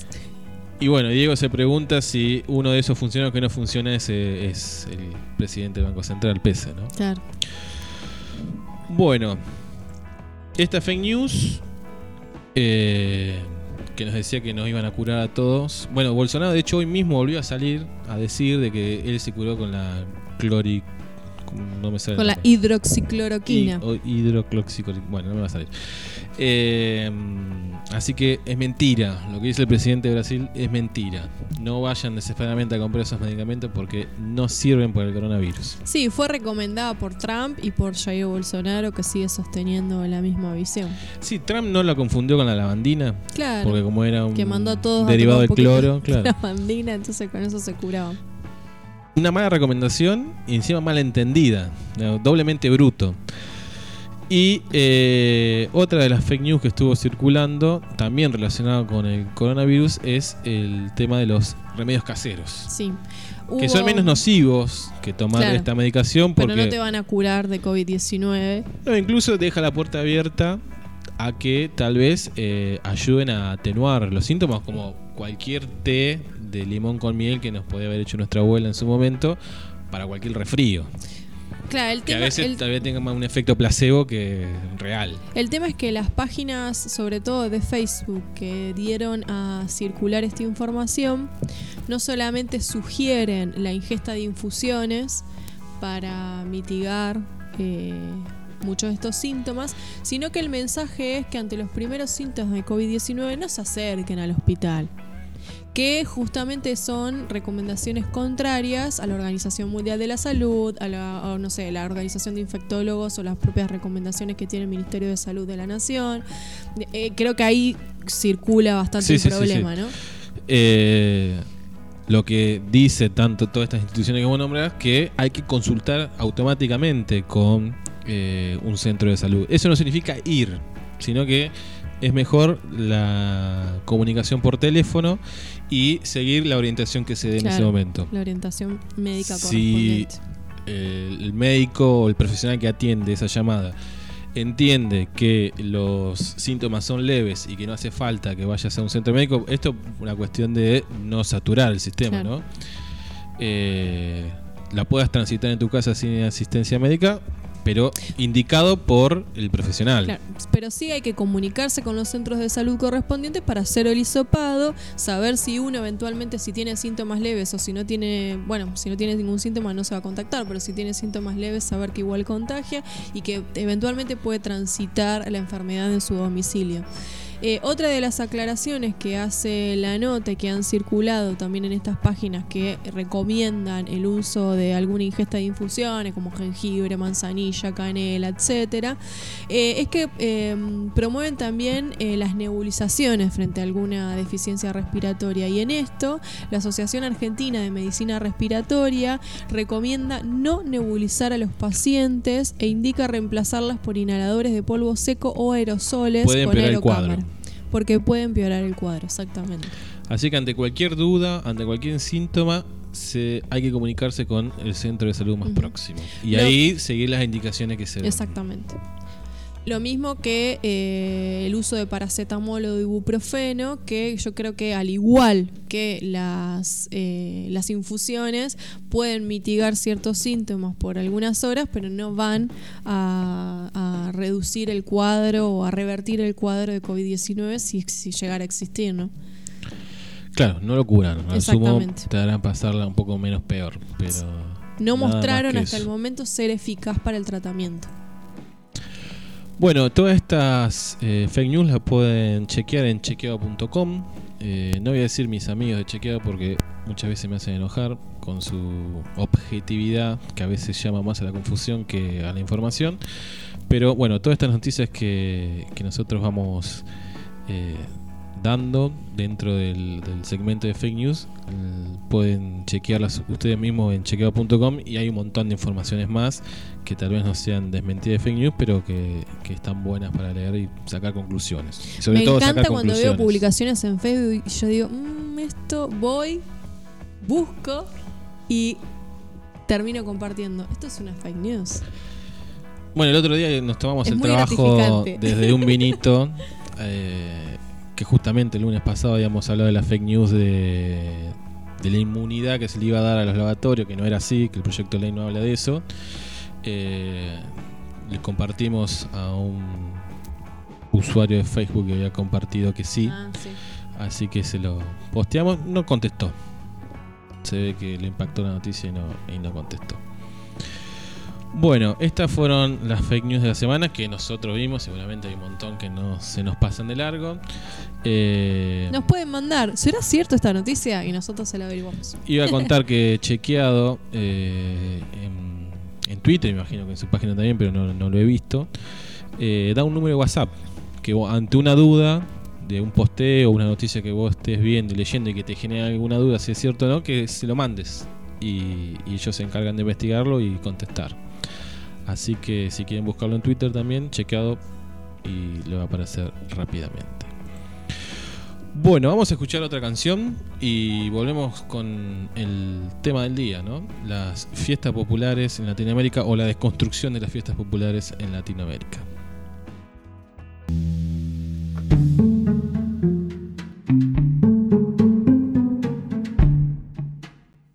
¿Cuál es nuestro destino? ¿Nacimos para morir? ¿Habrá una revolución? ¿Podemos ser elfos? ¿River o Boca? ¿Qué es la realidad? ¿Somos los únicos en el universo? ¿El amor es pérdida? ¿Podemos aprender? ¿La izquierda o las izquierdas? ¿Derechos humanos para animales? ¿El autor y la obra es lo mismo? ¿General San Martín o General Alvear? ¿Naturaleza o muerte? El tema del día en un minuto. Bueno, hoy estamos con Fernanda Maidana, profesora de lengua y literatura, y con Esteban Márquez, acompañante terapéutico, profesor de geografía, y yo diría que ambos viajantes y emprendedores, creadores de Cosa y Mandinga, que pueden encontrar en Instagram como Mandinga1919, que es eh, un, eh, un proyecto de encuadernación artesanal. Pero con ellos hoy vamos a hablar sobre las fiestas populares. La primera pregunta para iniciar esta charla, además de saludarlos y darles buenas tardes, es arrancar un poco pensando qué es una fiesta popular. Hola, buenas tardes, buenas tardes, buenas noches. ¿Cómo están? ¿Cómo andan? ¿Bien? Bien, bien, bien. Acá nos dejaste pensando un poco con tanta presentación, ¿no? ¿Qué éramos? Docentes, viajeros, emprendedores, todo, de todo un poco. Parece un montón de cosas, pero bueno, también quizá cada una tuvo un poco su tiempo. Ahora estamos más en la de profes y con el proyecto Mandinga. Gracias ahí por la por comentarlo. E invitamos a otros profes a visitarlo porque estamos haciendo un montón de cosas muy copadas. Ahora, yendo a la etapa viajeros, eh, nos tocó ver un montón de fiestas populares. Ahora, no sé, deberíamos preguntarnos, sobre todo en este contexto de pandemia, qué es popular, qué es una fiesta popular, cuáles son los condimentos, qué se le viene a uno a la cabeza cuando piensan algo de esto. Si vamos a lo más cercano, a veces me ocurren los aniversarios de pueblos. Bueno, acá tuvimos justamente eh, la fiesta número 156. 156, sí. El eh, sábado fue la fecha, pero bueno, la fiesta fue viernes, sábado y domingo, ¿no? Claro. Bueno, eso que está, vos, Eva, vos, Flor, también lo habrás visto por acá. Eh, estábamos acostumbrados a que haya mucho caballo, eh, mucho gaucho, los bomberos también, las escuelas. Y este año, eh, no sé, yo no estuve conectado, pero eso lo hacía popular, ¿no? Ir a un club, sentarse, observar las tropillas. y este año fue diferente. No sé cómo fue, pero yo me haría la pregunta si fue popular. había que tener conexión, cierta acceso a cierta información. Y bueno, no sé cómo habrá estado. No me voy a extender mucho por ahí porque no, no la vi, pero digo, me queda la, pregunta.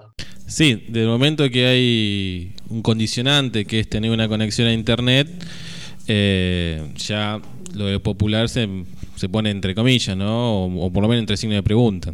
¿Cuántos eh, se llega de esa manera, ¿no?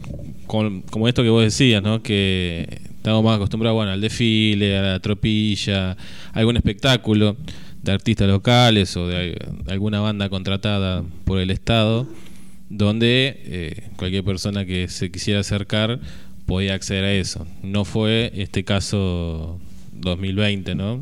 También en un marco de pandemia.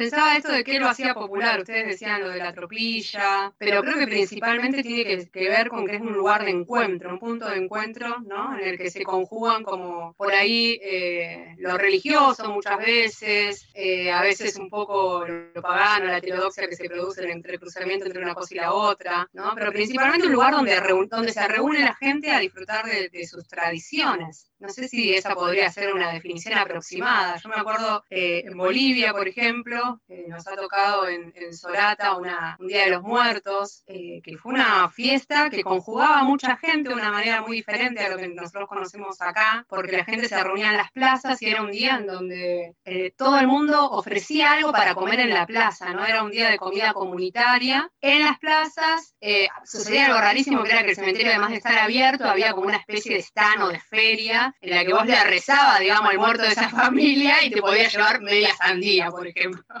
O, eh, no sé, algunos chisitos o ese tipo de cosas, ¿no? Sucedían también. Eh, podías ingresar a alguna casa a comer con el muerto, ¿no? Esa idea a mí me parece súper interesante que sucede a lo largo de toda Latinoamérica, que es eh, el día en que comes con tus muertos, que no lo tenemos acá tan arraigado, pero que sí existe en otros, en otros ámbitos, ¿no? Pareciera que popular lo podemos ir asociando con comunitario, con solidaridad, eh, que es, es un término bastante vapuleado últimamente el concepto de popular. Hoy se usa más para eh, denigrar al otro diciéndole andaba populista, populacho, ¿no? Todo lo popular está súper denigrado y sin embargo por el relato que ustedes van haciendo lo asociamos en todo caso con solidaridad, compromiso, comunidad, nada, todo lo alejado de lo que podría ser, no sé, pagar una cuota alta para entrar a la fiesta, que a veces se llama popular, pero tiene un requiere de cierto esfuerzo económico que hace que se restrinja la cantidad de personas que pueden acceder o que, o que pueden participar de esa fiesta popular, que ahora sí lo pondríamos entre comillas. Sí, Sí, también pensaba en esto de lo comunitario lo popular como, como un mecanismo de transmisión cultural, ¿no? De la, la mítica o de la histórica de cada pueblo. Eh, me acuerdo en México y en Guatemala, no sé específicamente qué festividad era, ¿no? Pero eh, me acuerdo estando en, en Guatemala, eh, cerca del, del, volcán Pacayá, digamos, eh, bajaba una persona disfrazada de jaguar, con una media y unas piedras en el fondo de la media que las venía revoleando. Yo, la verdad es que me asusté bastante. Y después entendí que en ese concepto que tenían los mayas de que todo ser humano tenía un par, un doble animal, eh, se representaba en esa festividad el enfrentamiento de mayas y españoles. Entonces había otros que tenían unas máscaras todas rositas, ¿no? que, eran, que eran justamente los los españoles y estos estaban disfrazados de, ya sea de jaguares o de, o de otro tipo de, de animales, ¿no? Eso me parece como transmisión cultural de un momento histórico súper clave para, más que nada para las poblaciones indígenas, ¿no? En México también me tocó verlo. Y siempre es muy graciosa esa de cómo retratan el español o el blanco, ¿no? Porque es más blanco y es más rosita de lo que,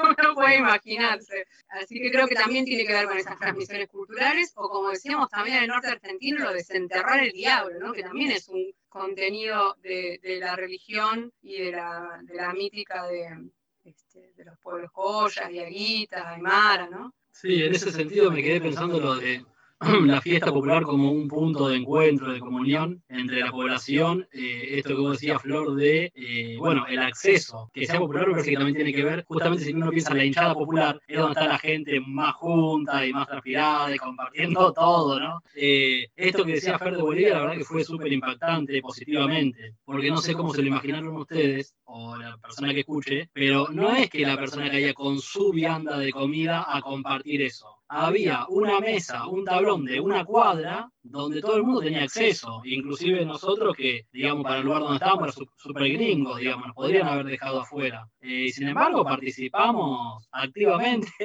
y con mucho gusto de, compartir esa mesa. Y pensando lo de la transmisión cultural, se me ocurría, yo participé de una fiesta de la Pachamama que hacen en agosto en el norte, una fiesta yo estaba súper entusiasmado, ¿no? Nunca había pensado la idea, si bien acá iba mucho al campo, de mi abuelo, con mi familia, nunca había pensado la idea de la madre tierra, de rendirle homenaje. Eh, acá de chico, no sé, siempre el colegio católico y la iglesia son imágenes eh, celestiales. de, algo, de adoración. Claro, y de algo inalcanzable aparte. Es como vos sos humano, no vas a llegar ni pedo ahí.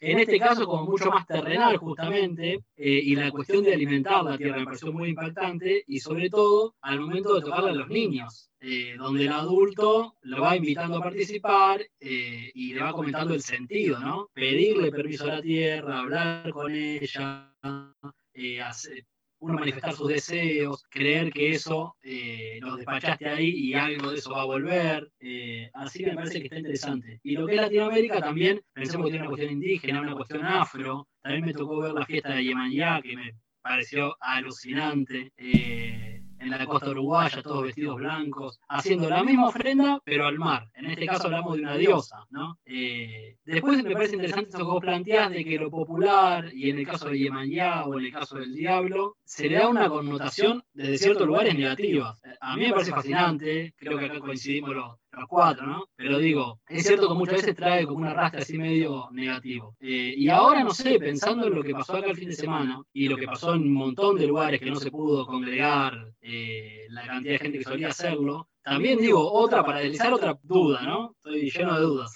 este día. Para deslizar otra duda, ¿qué va a pasar con esto? Si la gente no se puede reunir o, o qué forma va a tomar. ¿Qué va a pasar como algo determinante? No, pero digo, bueno, ¿cómo se va a transformar? Eh, ¿Cuáles serían las nuevas características? Acá, por ejemplo, en Suipacha, mis tíos que son muy paisanos y desfilaban, desfilan todavía, eh, ellos siempre comentaban como de la decadencia de, la tradición, de la tradición en general. Que en ese caso, con las características que tiene la tradición pampeana, no sé si es negativo. ¿no? La decadencia de un montón de formas que muchas veces no, eh, no sé si están tan buenas. Eh, sí, a mí me parecía interesante también que nos contaran esto porque yo no tuve la oportunidad de, conocer el norte o, otro tipo de, de, festividades. Y la fiesta popular, por lo menos en lo que es la, la pampa húmeda, tiene un condimento, no sé, de maltrato animal, de machismo y de desigualdades también, porque hablaban de esta mesa que eran para todos. En las fiestas eh, del aniversario de Suipacha hay un, al- un almuerzo tradicional, pero ese almuerzo hay que pagarlo. Y acceden autoridades y patrones. Los peones están haciendo el asado para esa gente. Eh, si bien es un punto de encuentro, también están marcadas las diferencias. Me parece que es un contraste con esto que nos están contando ustedes de, otros lugares. Sí, y también a mí, ahora que, que deslizás eso, se me da que pensar que hay como popularidades, ¿no? Tampoco es que hay una cosa que es popular, porque esto que decís es cierto lo del almuerzo. Y si seguimos pensando acá en Suipacha, también se daba la de los irlandeses, eh, el almuerzo de los vascos, eh, que si bien quizá era más accesible, es cierto que no es una mesa en el medio de la calle y que el que quiera... Era de la comunidad, digamos, de la comunidad vasca, de la comunidad irlandesa. Claro, ya en la propia convocatoria hay separar, ¿no? Los no vascos con los vascos, los no italianos con los italianos, los no españoles con los españoles. Ya hay ahí una cuestión más de, no sé cómo llamarlo. Bueno, ellos dicen colectividad, pero si quisiéramos llamarlo un poco más crítico, sería más gueto. Claro, por eso pensaba lo de las popularidades. Eh, sí, hay, no sé, un montón de fiestas, que esta vez se nos ocurrían, ¿no? Pero anduvo más ahí por arriba de Centroamérica y México.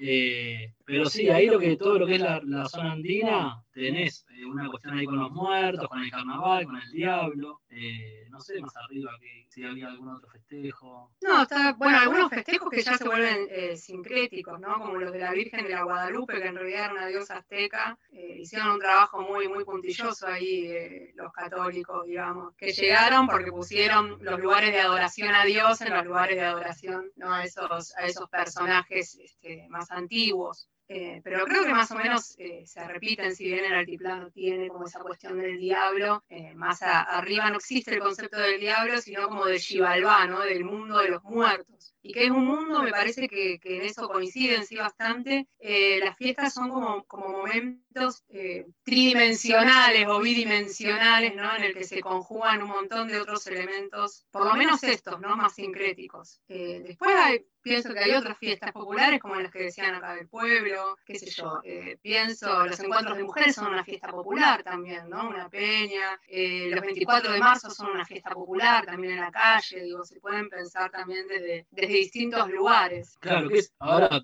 ya yéndome un poco, dejándome llevar por la charla, pienso cuál es el sentido que tiene para esa comunidad ese encuentro. Digo, si vos planteas esto el 24 de marzo, o sea, la pregunta que me hago es ¿por qué sería importante seguir realizando ese acto, esa fiesta, ese Es momento? la transmisión cultural, es la memoria, la memoria histórica de un pueblo. Pienso en el teatro, pensando lo llaman desde el lado literario, digamos, cuando nosotros estudiamos la creación del, del teatro, en realidad eran fiestas populares griegas que se fueron transformando, digamos, pero esa fiesta lo que tenía como primigenio era como la, esto, transmitir eh, partes de la historia, transmitir la religión, esas identidades culturales. Y pienso que acá con lo del pueblo pasa lo mismo, ¿no? Cuando se creó el pueblo, esa es la transmisión cultural histórica que, que se transmite de una generación a otra. Creo que por ahí se busca eso en la fiesta, ¿no? Que es distinta a estas que estamos diciendo. Pienso, Benjamín tiene, tiene un texto sobre los carnavales en la Edad Media que decía que eran como momentos de descompresión social, ¿no? El que era pobre podía vivir en la casa de rico ese día, o sea, se trastocaban, digamos, los, los elementos y, y ese día era como, como un momento de descomprimir, ¿no? Eh, por ahí hoy también, no sé si tiene ese sentido específico, pero sí siempre pensándolo desde eso, desde la transmisión identitaria, histórica. Por eso esto del gueto, ¿no? Los irlandeses con los irlandeses, los vascos con los vascos, los alemanes con los alemanes, etc. Tienen una identidad común. Yo pensaba cuando mm, eh, relataban eh, sus experiencias eh, en otros países de Latinoamérica eh, de fiestas populares, eh, cuánto de, eh, de transmisión sobre la historia de, la colonización en los pueblos latinoamericanos. Y mm, si, eh, si en el contraste con Argentina, eh, justamente, ¿eso es un contraste o podríamos ver continuidades en ese estilo? Porque en algún punto eh, compartimos con todos los países latinoamericanos la colonización. Eh, y me cuesta verlo, al menos desde una mirada desde Buenos Aires, me cuesta ver que eso esté bien palpable, porque pienso, no sé, en la escuela cuando se festeja el Día de la Tradición en Argentina, ¿no? Eh, no está, digamos, cuesta incluso tener una mirada crítica de, la colonización. Y sin embargo, por lo que ustedes relatan, pareciera ser, quizás me estoy equivocando, que en otros países de Latinoamérica eso está eh, mucho más hecho carne, hecho cuerpo. Sí, yo pienso que eso puede ser también, como decís, una, una percepción de centro, ¿no? De Buenos Aires como centro, porque desenterrar el diablo se desentierra en Santiago del Estero también. Eh, no sé. Bueno, yo escuché una vez paseando ahí por Luján, me comentaron que la fiesta de la Virgen de Copacabana, que es ahora en noviembre, diciembre, eh, que es increíble, participa toda la comunidad boliviana y se cierran las calles y se hace una fiesta bárbara. Eh, de hecho, también pienso, ¿no? Como algunas comidas, algunas cositas se consiguen en algunas estaciones en medio del oeste. Entonces, digamos que a lo mejor yo coincido en que no esté tan visible, y sobre todo en el sistema educativo. Nosotros también pienso que hablamos de Latinoamérica, pero de, lo que se vive más en la calle. También habría que ver eh, cómo funcionan esos sistemas educativos, cuáles son sus valores, qué festejan, cómo lo festejan. Eh, pero pienso que si uno quiere en la cotidianidad, no es que se filtra, pero digo, es, tan visible si uno quiere ver, ¿no? Y también hay que poner, tener un lente de... descolonizado. Sí, o, de intento. Pero digo, tratar de ir por ese lado. Si no, claramente lo que se impone o como lo hegemónico es otra cultura. Eh, no sé si, digo, si nos están invitando a esta fiesta de Luján, o cuándo nos enteramos, o cómo nos enteramos, ¿no? Eh, pero bueno, está, está bueno pensar esto de la, de la fiesta y nada, qué representa. Me, me, quedo un poco pensando, me voy a ir un poco de lo popular, pero digo, ¿en qué lugar quedan, eh, no sé, Navidad, Año Nuevo, eh, las cuestiones religiosas, el bautismo, que a mí por lo menos me generan eh, conflicto en mi cabeza desde que soy muy chico? Navidad. un pibe que nació en Medio Oriente, que aparentemente es blanco, pero es imposible por el territorio donde nació que sea blanco, y festejamos eso. Con un arbolito nevado. Claro, Dígame que a veces le explota la cabeza. Y comiendo comidas hipercalóricas que no, no son acorde al clima que tenemos nosotros, ¿no? En diciembre. Claro, porque de repente no, estamos tan en contacto de esto, con el diablo, con la Salamanca o con, no sé cómo se llaman los duendes de Salta, pero digo, le festejamos todos los años desde que nacemos, inclusive, aunque no estemos de acuerdo, seguramente si tenés un pibe, le armás el arbolito. Me imagino que más de uno lo hará, entonces digo, eh, y, no, no, y no lo critico a eso, lo que digo es, bueno, la cultura nos, nos lleva puesto de algún modo, eh, y tampoco queremos estar en, malestar con eso, porque la vamos a pasar mal. Entonces tratamos de, de adaptarnos y... O por lo menos no todo el tiempo, ¿no? ¿Cómo se llama? No todo el tiempo chocando. Si bien siempre ah. uno trata de tener una posición crítica, tampoco puede estar todo el tiempo en batalla contra, contra todo. Ah, lo sabemos bien. Pensaba también que en los últimos cuatro años, sobre todo, tuvieron un gran auge, eh, por lo menos en los pueblos acá del interior de la provincia de Buenos Aires, distintas fiestas populares, pero con un carácter mucho más artificial, porque no es. Eh, está bien, ¿no? Es una cuestión de tiempo, pero como más nuevas, digamos, ¿no? Fiesta de la cerveza, fiesta, no sé, de la torta frita, del queso, hay un montón de cosas de acuerdo a lo que produce cada pueblo, también atado a una situación de crisis económica, ¿no? Como un paliativo para que, bueno, el que puede hacer algo, el que sabe, tiene algún oficio, sabe cocinar o lo que fuese, pueda tener alguna fuente de ingreso en el medio de la gran crisis económica. Sí, nos quejamos de Navidad, pero del Oktoberfest no. Totalmente, sí. Y que el sentido no sea tan distinto, ¿no? Porque justamente tiene que ver con beber y comer. Sí, sí, yo creo que tiene que ver con, el armado de los circuitos turísticos, como vos decís, de, los pueblos de la provincia, que bueno, ya se quedaron sin tren, ya se quedaron, ¿no? Como que económicamente va quedando cada vez más relegados y, pienso que, no sé, está bueno, pero es una creación, como vos decís, artificial. Por ahí lo otro también, solo que lleva 2500 años. Claro, eso te decía, por ahí tiene que ver una cuestión de tiempo y dentro de eh, 2000 años el Oktoberfest sea lo más sagrado que, exista, ¿no? Eh, eh, Seba, me encanta que deslice la cuestión económica. Le vamos a quitar un poco el misticismo a todas estas fiestas, pero es cierto que por lo menos todo lo que es la ruta inca, eh, uno puede ir y ver un show de, un ritual. Que también sucede después en lo micro, en una casa, en el patio de una casa, como algo genuino, pero también hay un show para japoneses, alemanes y, ¿no? y otros europeos para que saquen un millón de fotos de un tipo que se clavó un pavo real en la cabeza eh, y que hay que ver si era tan así, ¿no? Pero digo, la fiesta está, Ahora, la pregunta sería, ¿no? Después, teniendo en cuenta la globalización y un montón de cuestiones, ¿está mal que los tipos vendan su cultura? No, y sobre todo en, que Latinoamérica y Argentina, dentro de Latinoamérica, tenemos una crisis económica casi estructural, más allá de algunos años de bonanza. eh, siempre estamos como en una crisis y siempre estamos faltantes de cuestiones materiales. Entonces, cualquier cosa que genere un ingreso va a ser siempre bienvenido. Sí, totalmente. Sí, se podría interpretar como un instrumento de sostén de la cultura al mismo tiempo. Totalmente. Sí, pero un poco engañoso, ¿no? Porque para vender uno tiene que hacer un recorte también de eso que va a mostrar. y cuanto más este, indígena, mejor, aunque esa persona no viva de ese modo. Eh, pienso que ahí, sí, no sé si está tan bueno, pero es cierto que muchas poblaciones viven del turismo, nada más. Entonces, bueno, se convierte la cultura en un producto, en una mercancía de intercambio, ¿no? Entonces, bueno, ¿es popular? ¿Sería popular en ese caso? No sé. No sé si vieron ahora una noticia que apareció una nueva imagen en Nazca, las famosas líneas de Nazca. Solo el título, pero sí.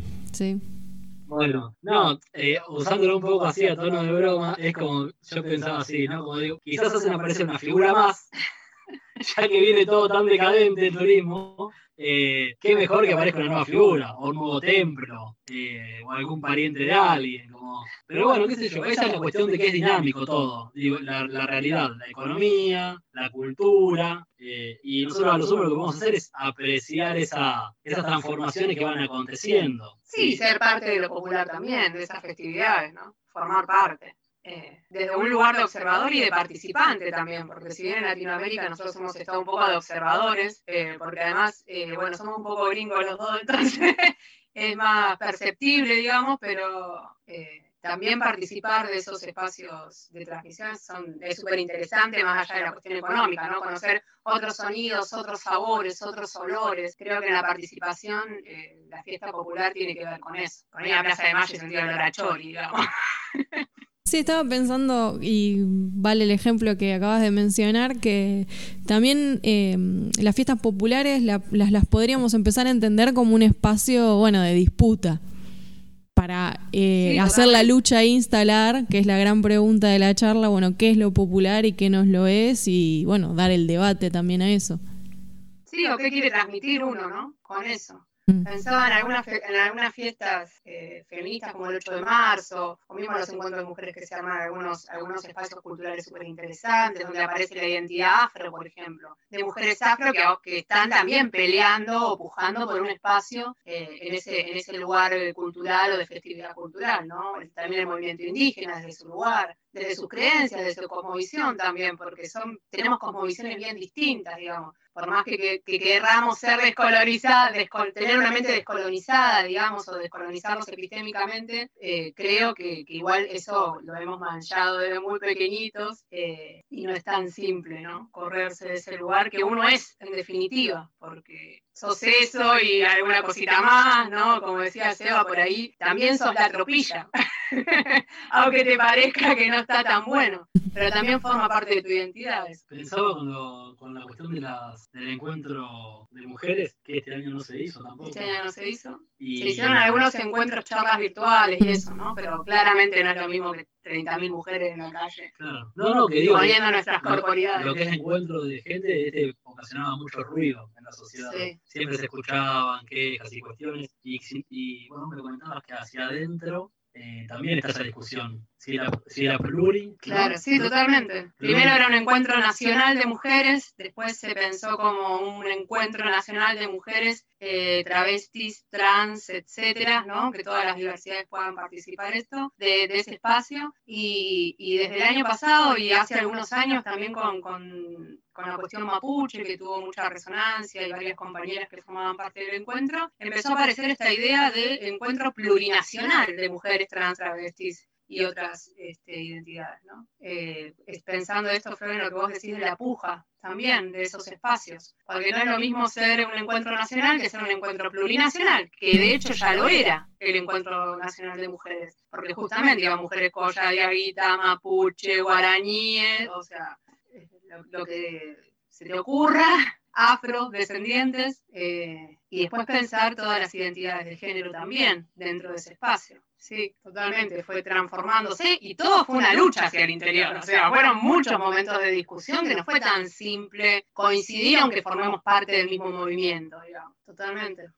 Y en esto que dicen de la lucha, y pensaba también el contraste de estas cosas, ¿no? De eh, esto que también es una fiesta popular, un encuentro popular, con lo que está aceptado como fiesta popular y estamos todos de acuerdo y comemos una empanada o donde estemos consumimos algo y está todo bien.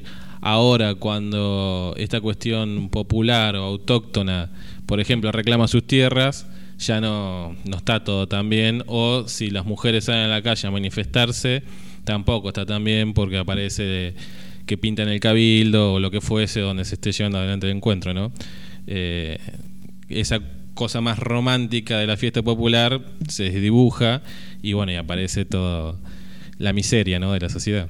Bueno, me hace acordar a Mercedes que los últimos, bueno, ya los últimos años no, pero digo, la última década, hubo ciertas disputas cuando se da el corso en febrero eh, por alguna caravana contra travestis. Y eso genera un revuelo impresionante hasta que, bueno, ahora a raíz de esa impronta y esa convicción de querer pasar, eh, bueno, ahora ya no, no hay disputa, todo lo contrario, ¿no? Y de hecho son temáticas que hasta tratan algunas murgas cuando pasan. Pero bueno, fue un, fue un, cimbronazo para un pueblo un poco conservador.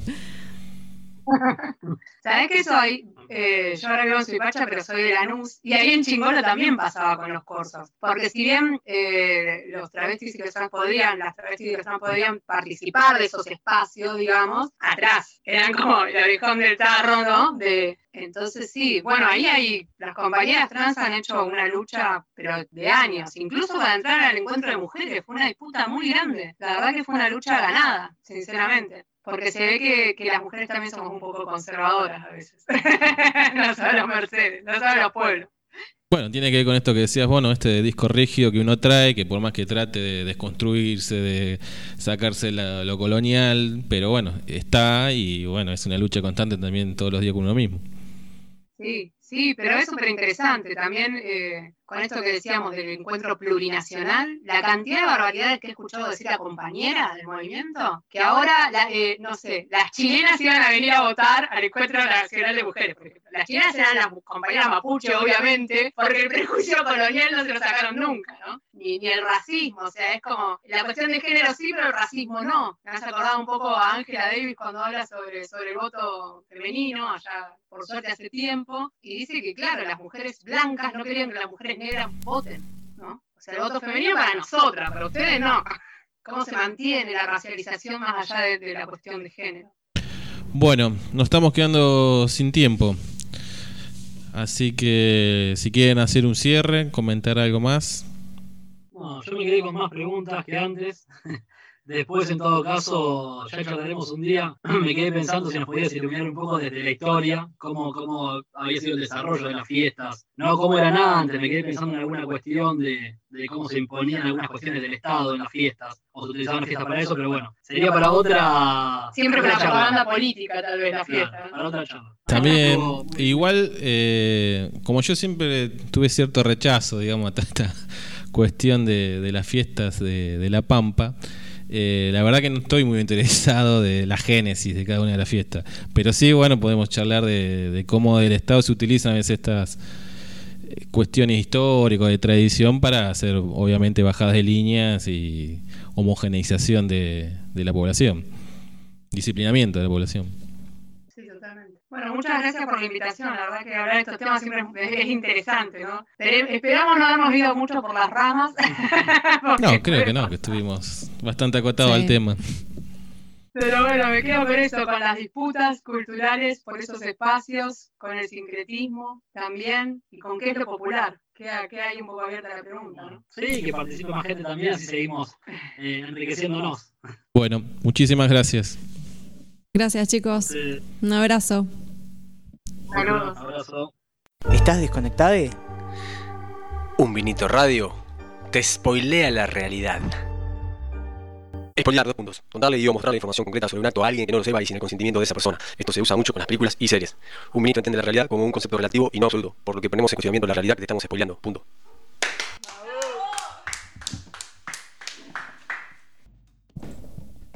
Regresamos de la pausa después de la entrevista a nuestros amigues Esteban y Fernanda. Eh, y vamos a hacer un último bloque con efemérides y recomendado.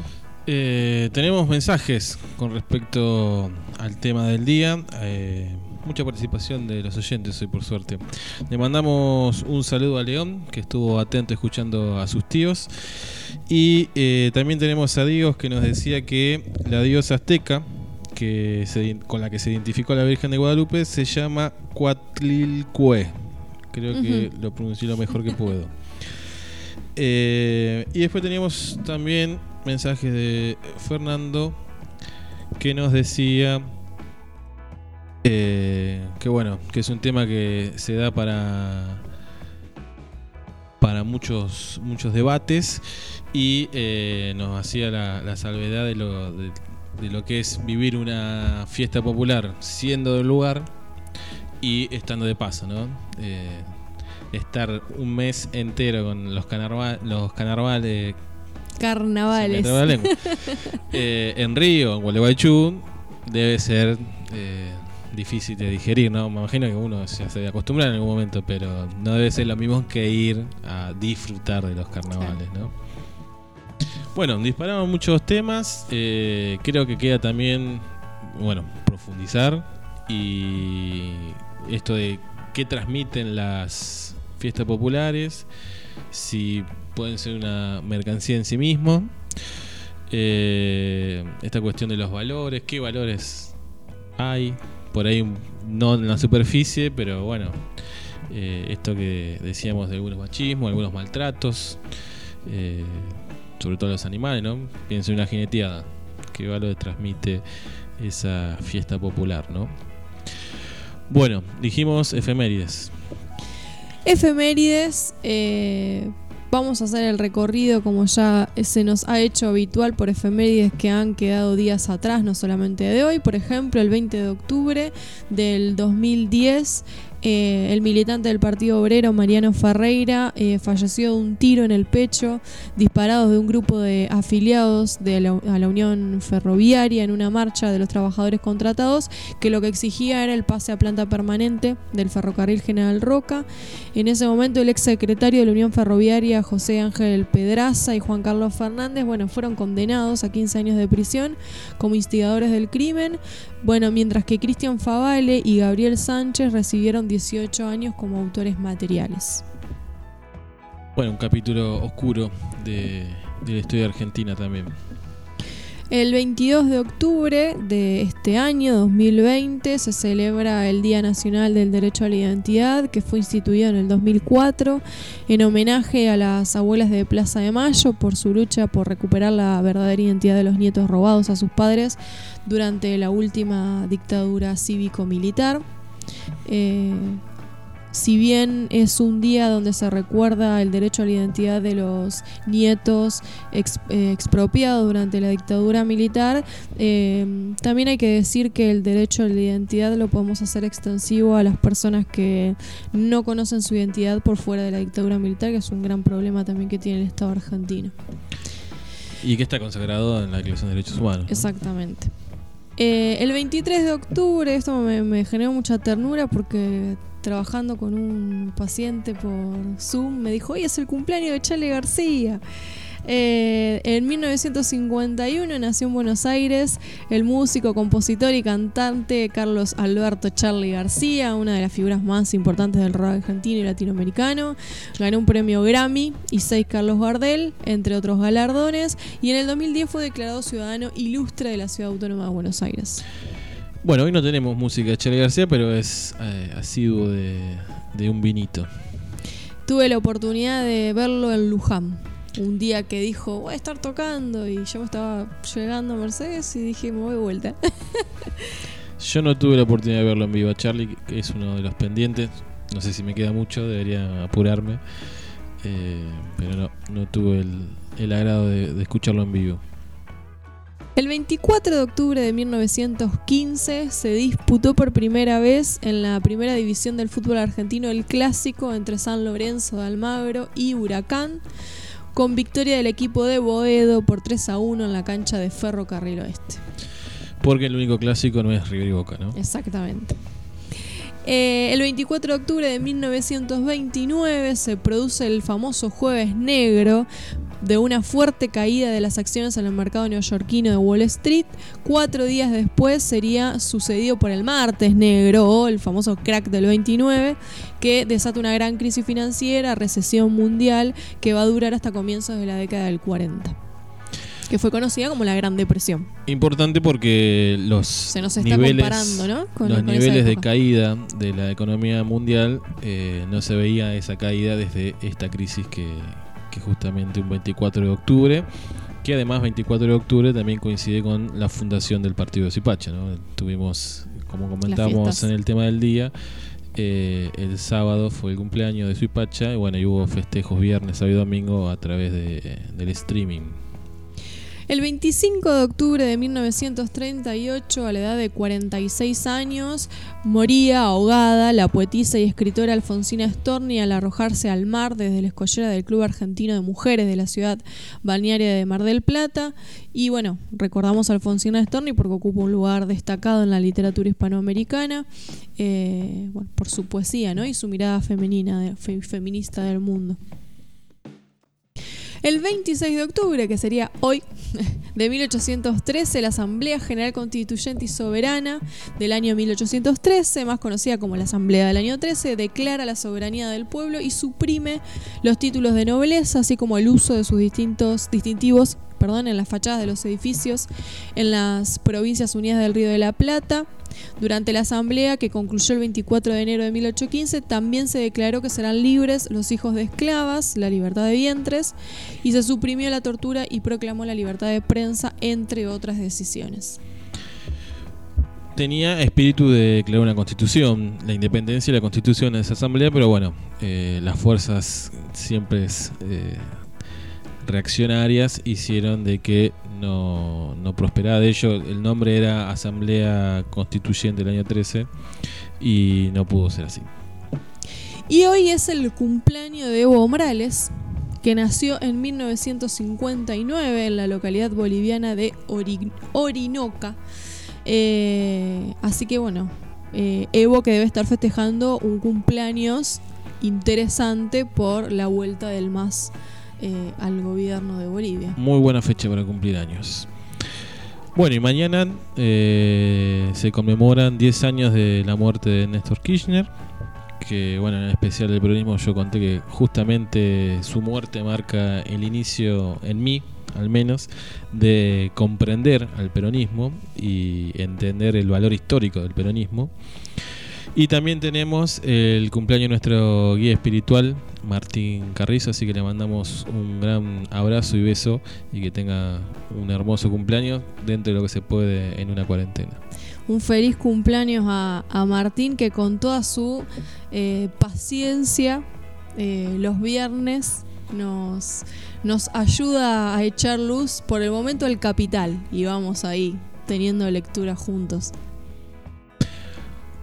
Bueno, nos quedaría el recomendado del día, que teníamos una película muy extraña que se llama Pienso en el final, del mismo director que hizo...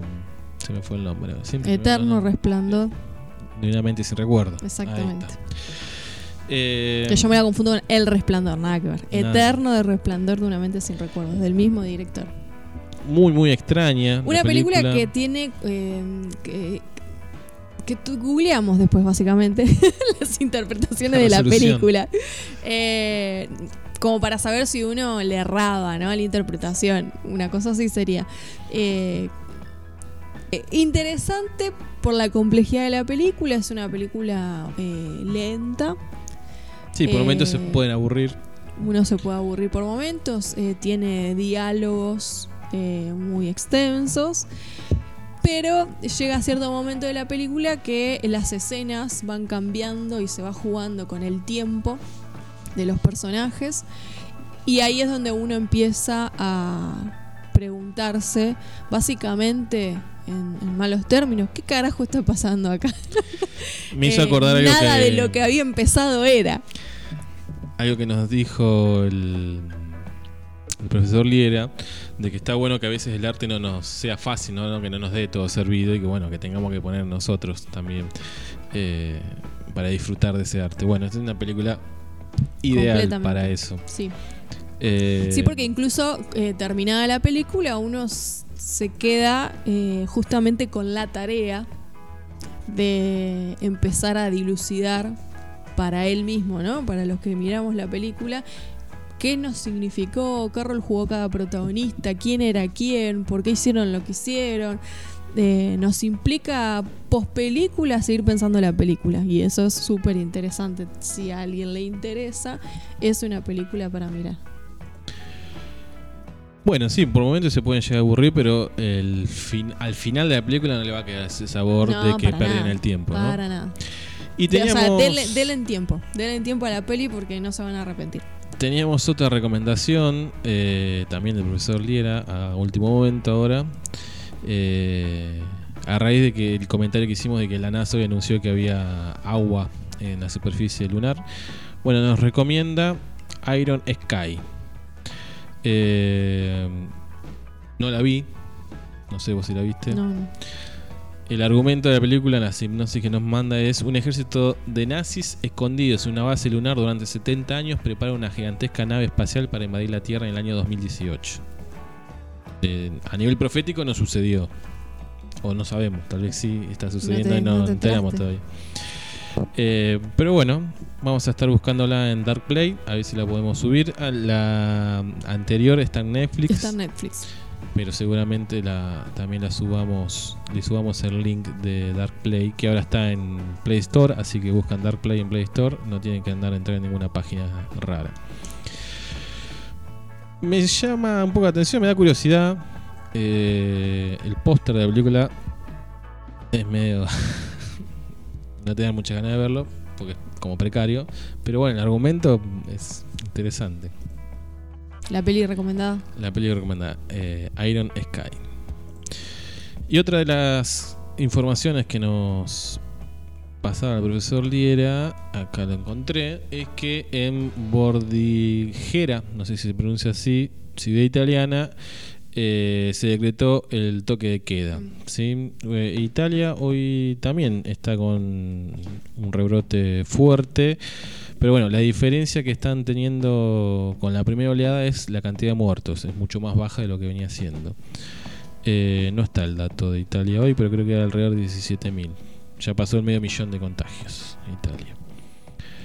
Bueno, hemos tenido un programa eh, con mucha participación de oyentes, cosa que nos pone muy contentos. Eh, esperemos que sigan así.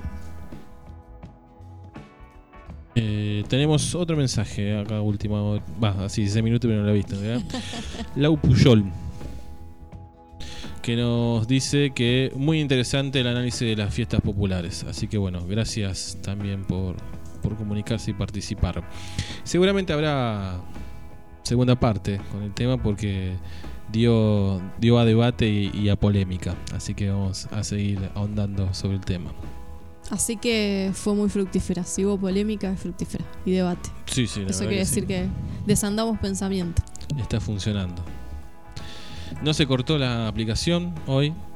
Así que a pesar de que algún oyente le trajo algún problema, podemos decir que el saldo es positivo de haber cambiado de, de servidor y de aplicación de, de radio.